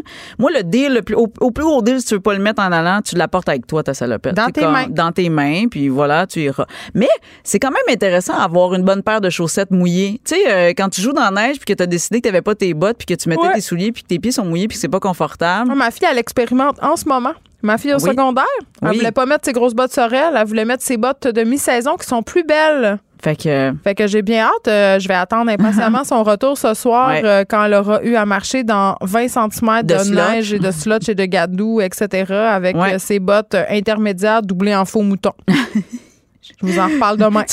Tiens-nous au courant, tu me texteras, tu me, l'enverras. Non, mais c'est parce que. Ouais, c'est rien arriver de grave, on s'entend là. Non, mais voilà, c'est ça, j'allais dire. La Elle limite va est juste quand avoir même. les pieds gelés. C'est ça. Tu dis, est-ce que. Non, puis, tu sais, moi, je me rappelle à 12, c'était la même affaire. Là. Elle voulait pas. Nous autres, c'est les tucs. Ben, ah, si moi, tu je- portais une oui. tuque, t'étais-tu loser? Ah. Oh my God. Oui, oui. Non, mais mettre la tuque, mettre où? Hey, moi, je me rappelle, tu sais, des habits neige. mais des habits neige très laids, là. Tu sais, genre que ma Ah oui. cousine la plus vieille avait comme C'est donné, revenu, hein? là. Les habits neige One Piece avec une ceinture dans le milieu, là? c'est ça. J'en ai vu au Simons Ouais, en fin de semaine. Parce que moi, où j'étais en fin de semaine? Chez Simons? J'étais dans plusieurs magasins pour parfaire la garde-robe hivernale de mes Ah enfants. oui, ben J'étais oui. euh, une Ben mère oui. responsable qui avait vu la tempête. euh, Et qui avait reçu la lettre d'école? Non, la lettre de l'école, elle s'était arrivée à matin. Non, mais, mais, mais effectivement, fait que, tu sais, des- moi, je me rappelle ado que je voulais pas non plus, euh, puis que là, j'avais un bomber puis des Doc Martens, puis j'étais comme, hey, euh, ça, ça va faire la cool. job. Mais peux-tu dire que les petits orteils étaient gelés quand j'arrivais à la maison, euh, j'allais me Mais mettre dans pourquoi on s'impose ça, Non, la ben là, souffrance? À l'adolescence, je pense que c'est parce que tu veux avoir l'air cool puis tu la conformité avec les pères. Là. Mais il paraît tu qu'ils ont des hormones qui il font paraît moins froid. absolument. Il y a ça aussi. Il paraît que les- le taux d'hormones chez les adolescents augmente, qui ça, ça pourrait s'apparenter à une ménopause, tu sais, quand ils ont des chaleurs. C'est pour que- ça le, le caractère de cul. Aussi. voilà. Non, mais il y a plein de Ah. choses qu'on apprend dans le développement. Mais bref, si je reviens à- aux conséquences euh, naturelles de nos actes, on s'entend tant que la- il y a pas la vie de personne est en danger. Les blessures. là. Non, non. Mais des fois, ça me fait travailler sur moi aussi parce que, exemple, mettons, Ouais, moi, je fais trop du- lent, là. Ben, Colin, moi, c'est parce que ma, ma façon de faire les choses, c'est souvent la meilleure. Ben, c'est tout le temps le meilleur. ben, c'est ça, je me dis. Moi, Mais- j'aime ça dire après, je te l'avais dit. Ah oui, non. c'est tellement le fun! Mais fais-la en question, genre, qu'est-ce que je t'avais dit tantôt? Ah oui, ça, c'est le fun. Ah, la question. Ah, Colin, hein, mais Ah oui, oui. j'avais raison. Mais, euh, mais au-delà de ça, au-delà d'avoir raison, ou pas, tu sais, comme exemple, les vêtements, là, quand je fais du lavage, puis ça, ça, ça, c'est une affaire qui n'arrête jamais, là, faire du la- c'est l'histoire sans fin. Mais moi, tu sais, si, avec ma plus vieille, qui a maintenant 11 ans, parce que c'était sa fête en fin de semaine, Presque ado. presque ado, euh, le bordel dans ses tiroirs, c'était le bordel tout le temps dans Ah, ses moi, je tiroirs. plie plus, je garoche le linge sur leur bureau de chambre puis ça arrange avec. C'est ça, non, mais parce que, tu sais, mettons, on plie les vêtements, puis que là, ça me gossait, mais nan. Ben, Mani, c'est ça. Je lâche prise là-dessus. C'est quoi? Mets-les où tu veux, tes vêtements. Arrange-les où tu veux. Par contre, si ça te, c'est toi qui vas expérimenter que ça te prend 25 minutes quand il faut que tu t'habilles parce que tu sais pas comme où aller chercher parce que tu mélanges toutes tes affaires. Un autre exemple, lié aux vêtements, parce que c'est beaucoup Oui. ça. Ma fille a un uniforme à son école. Ah oui? Ça Et simplifie ça, non? sa- oui, mais c'est sa responsabilité de mettre son linge sale au lavage. OK? Oui. Je le fais, son lavage encore. Ben, mais toi, mets-le. Je oui. peux pas, pas deviner, moi, que tes uniformes sont sales. Complètement. Donc, quand elle l'a pas fait le matin puis qu'elle est obligée d'aller à l'école avec, Avec- ses uniformes sales, Ben oui. ben ça recommence. Tu sais, Oui. elle, elle a fait sa petite prise de conscience, puis c'est drôle, la semaine d'après, puis l'autre semaine d'après, Là, elle s'en rend compte. c'est dans le lavage. Mais tu sais quoi? Oui, là, puis mettons, on y va. pas parce que- des, grosses choses, mais... Non, mais, mais euh, oui, mais c'est ça qui. Mais c'est parce que sinon, toi, tu t'obstines avec elle à tous les jours en disant, il faudrait que tu. Parce que là, Non, mais la charge mentale, là, je la partage à ça. Voilà. Non, Regarde, c'est pas moi qui va penser à tes uniformes, tu as 13 ans. Exactement. Puis même si t'en avais 8, 9, 10, tu sais, je veux dire, Mané, t'es capable de penser à certaines affaires. Ça, ça en fait partie. Si tu veux avec tes tiroirs en bordel, tu peux rien trouver à ça. voilà! Bon. Mais le c'est jour. vrai que ça demande du lâcher prise parce que C'est ça, ça, nous gosse. Ça demande du lâcher prise. Puis ça, on y va dans la version un peu plus ludique. Mettons les expérimentations culinaires. Ah non, ça, ça, je suis incapable. Att- je peux pas, je peux pas voilà. être présente. Non, non, mais oui, il, faut falloir, il va falloir t'essayer, OK? Mais moi, je n'aime pas le gaspillage alimentaire. Fait que ça. tu me feras pas la panoplie. Mais si tu veux goûter du ketchup avec du chocolat, mettons, parce que c'est ça que tu as envie, là, tu dis, ah oui, ça va être très, très bon. Moi, j'ai pas mal un doute que ça goûte dégueulasse, Mm. OK? Mais je vais te laisser expérimenter une, une cuillère, mettons. Tu je vais pas te fa- je- tu vas pas prendre l'assiette en faisant comme j'ai fait fondre tout le chocolat puis j'ai non non Disponible. c'est ça disponible j'ai vidé à moitié de la boîte de ketchup. Non, mais vas-y parce que encore là, c'est la même affaire. Moi, je dépenserai pas mon énergie à m'obstiner avec un enfant de 4 ans qui va me dire je veux manger du ketchup avec du chocolat. Tu veux manger du ketchup avec du chocolat? Goody. Puis là, c'est là en tout cas, mais là ça c'est une petite satisfaction personnelle parce que tu le vois bien dans sa face tout de suite. Qui sais, ça! Qui haït ça mais qui veut pas te le dire, tu sais. Là tu fais fait qu'est-ce que je t'en sers encore ou euh, mais Est-ce que je euh, t'en mets dans ton lunch? Exact. Euh, ouais, ça, ça va être ça ton repas, tu sais pas trop. Mais j'aime euh, ça, la torture mentale. ben non, mais mais t'expérimentes. C'est ça, j'ai pas de problème avec ça, mais moi c'est vrai que j'ai un lâcher prise là-dessus. Goody, puis ça se peut que tu trouves sur un moment donné, tu vas peut-être tomber. Comme exemple, un des mix qui a, qui a marché puis que ça j'ai été bouche bée, c'est euh, puis je vais terminer avec ça. C'est euh, le pâté chinois, on l'a mangé avec de la moutarde. C'est très bon. Ben oui, mais moi j'étais surprise de ça. Tout est bon avec Mais la tu vois l'expérimentation. La moutarde baseball en particulier, ça, c'est Hey. la petite moutarde jaune avec les Holdo. Hey, avec le deuil. Fait que, bon. mais, fait que des fois, quand on, on expérimente des choses, on peut avoir des belles surprises aussi. Fait que bref, lâchez prise. Essayons, laissons nos enfants expérimenter des affaires. C'est comme ça qu'ils vont en prendre. Puis après, mais après, ils deviennent plus responsables Ben et ça diminue plus. conscients, heureux. chez nous notre euh, charge mentale. On n'arrête pas Voilà. d'en parler tout le temps. Tout le temps. Puis Là, c'est pas juste la charge mentale des mères, là, c'est les pères aussi. Tout le monde. Tout le monde. Ça diminue notre charge mentale. Yes. Mais c'est difficile. Moi, particulièrement au niveau de la cuisine, laisser mes enfants faire une recette, salir, euh, rater, Ah oui. mettons. Oui, Ah, j'ai de la misère. va falloir tout ça. Je vais travailler là-dessus. Oui. Mais pour les vêtements puis les mitaines, tout va bien. c'est Billy bon. Ouellette, merci. On te retrouve euh, mercredi prochain. C'est déjà tout pour nous. On se retrouve demain de 1 à 3. Bonne journée tout le monde. Mario Dumont suit dans quelques instants. Cette émission est maintenant disponible en podcast. Rendez-vous dans la section balado de l'application ou du site cube.radio pour une écoute sur mesure en tout temps. Cube Radio, autrement dit. Et maintenant, autrement écouté.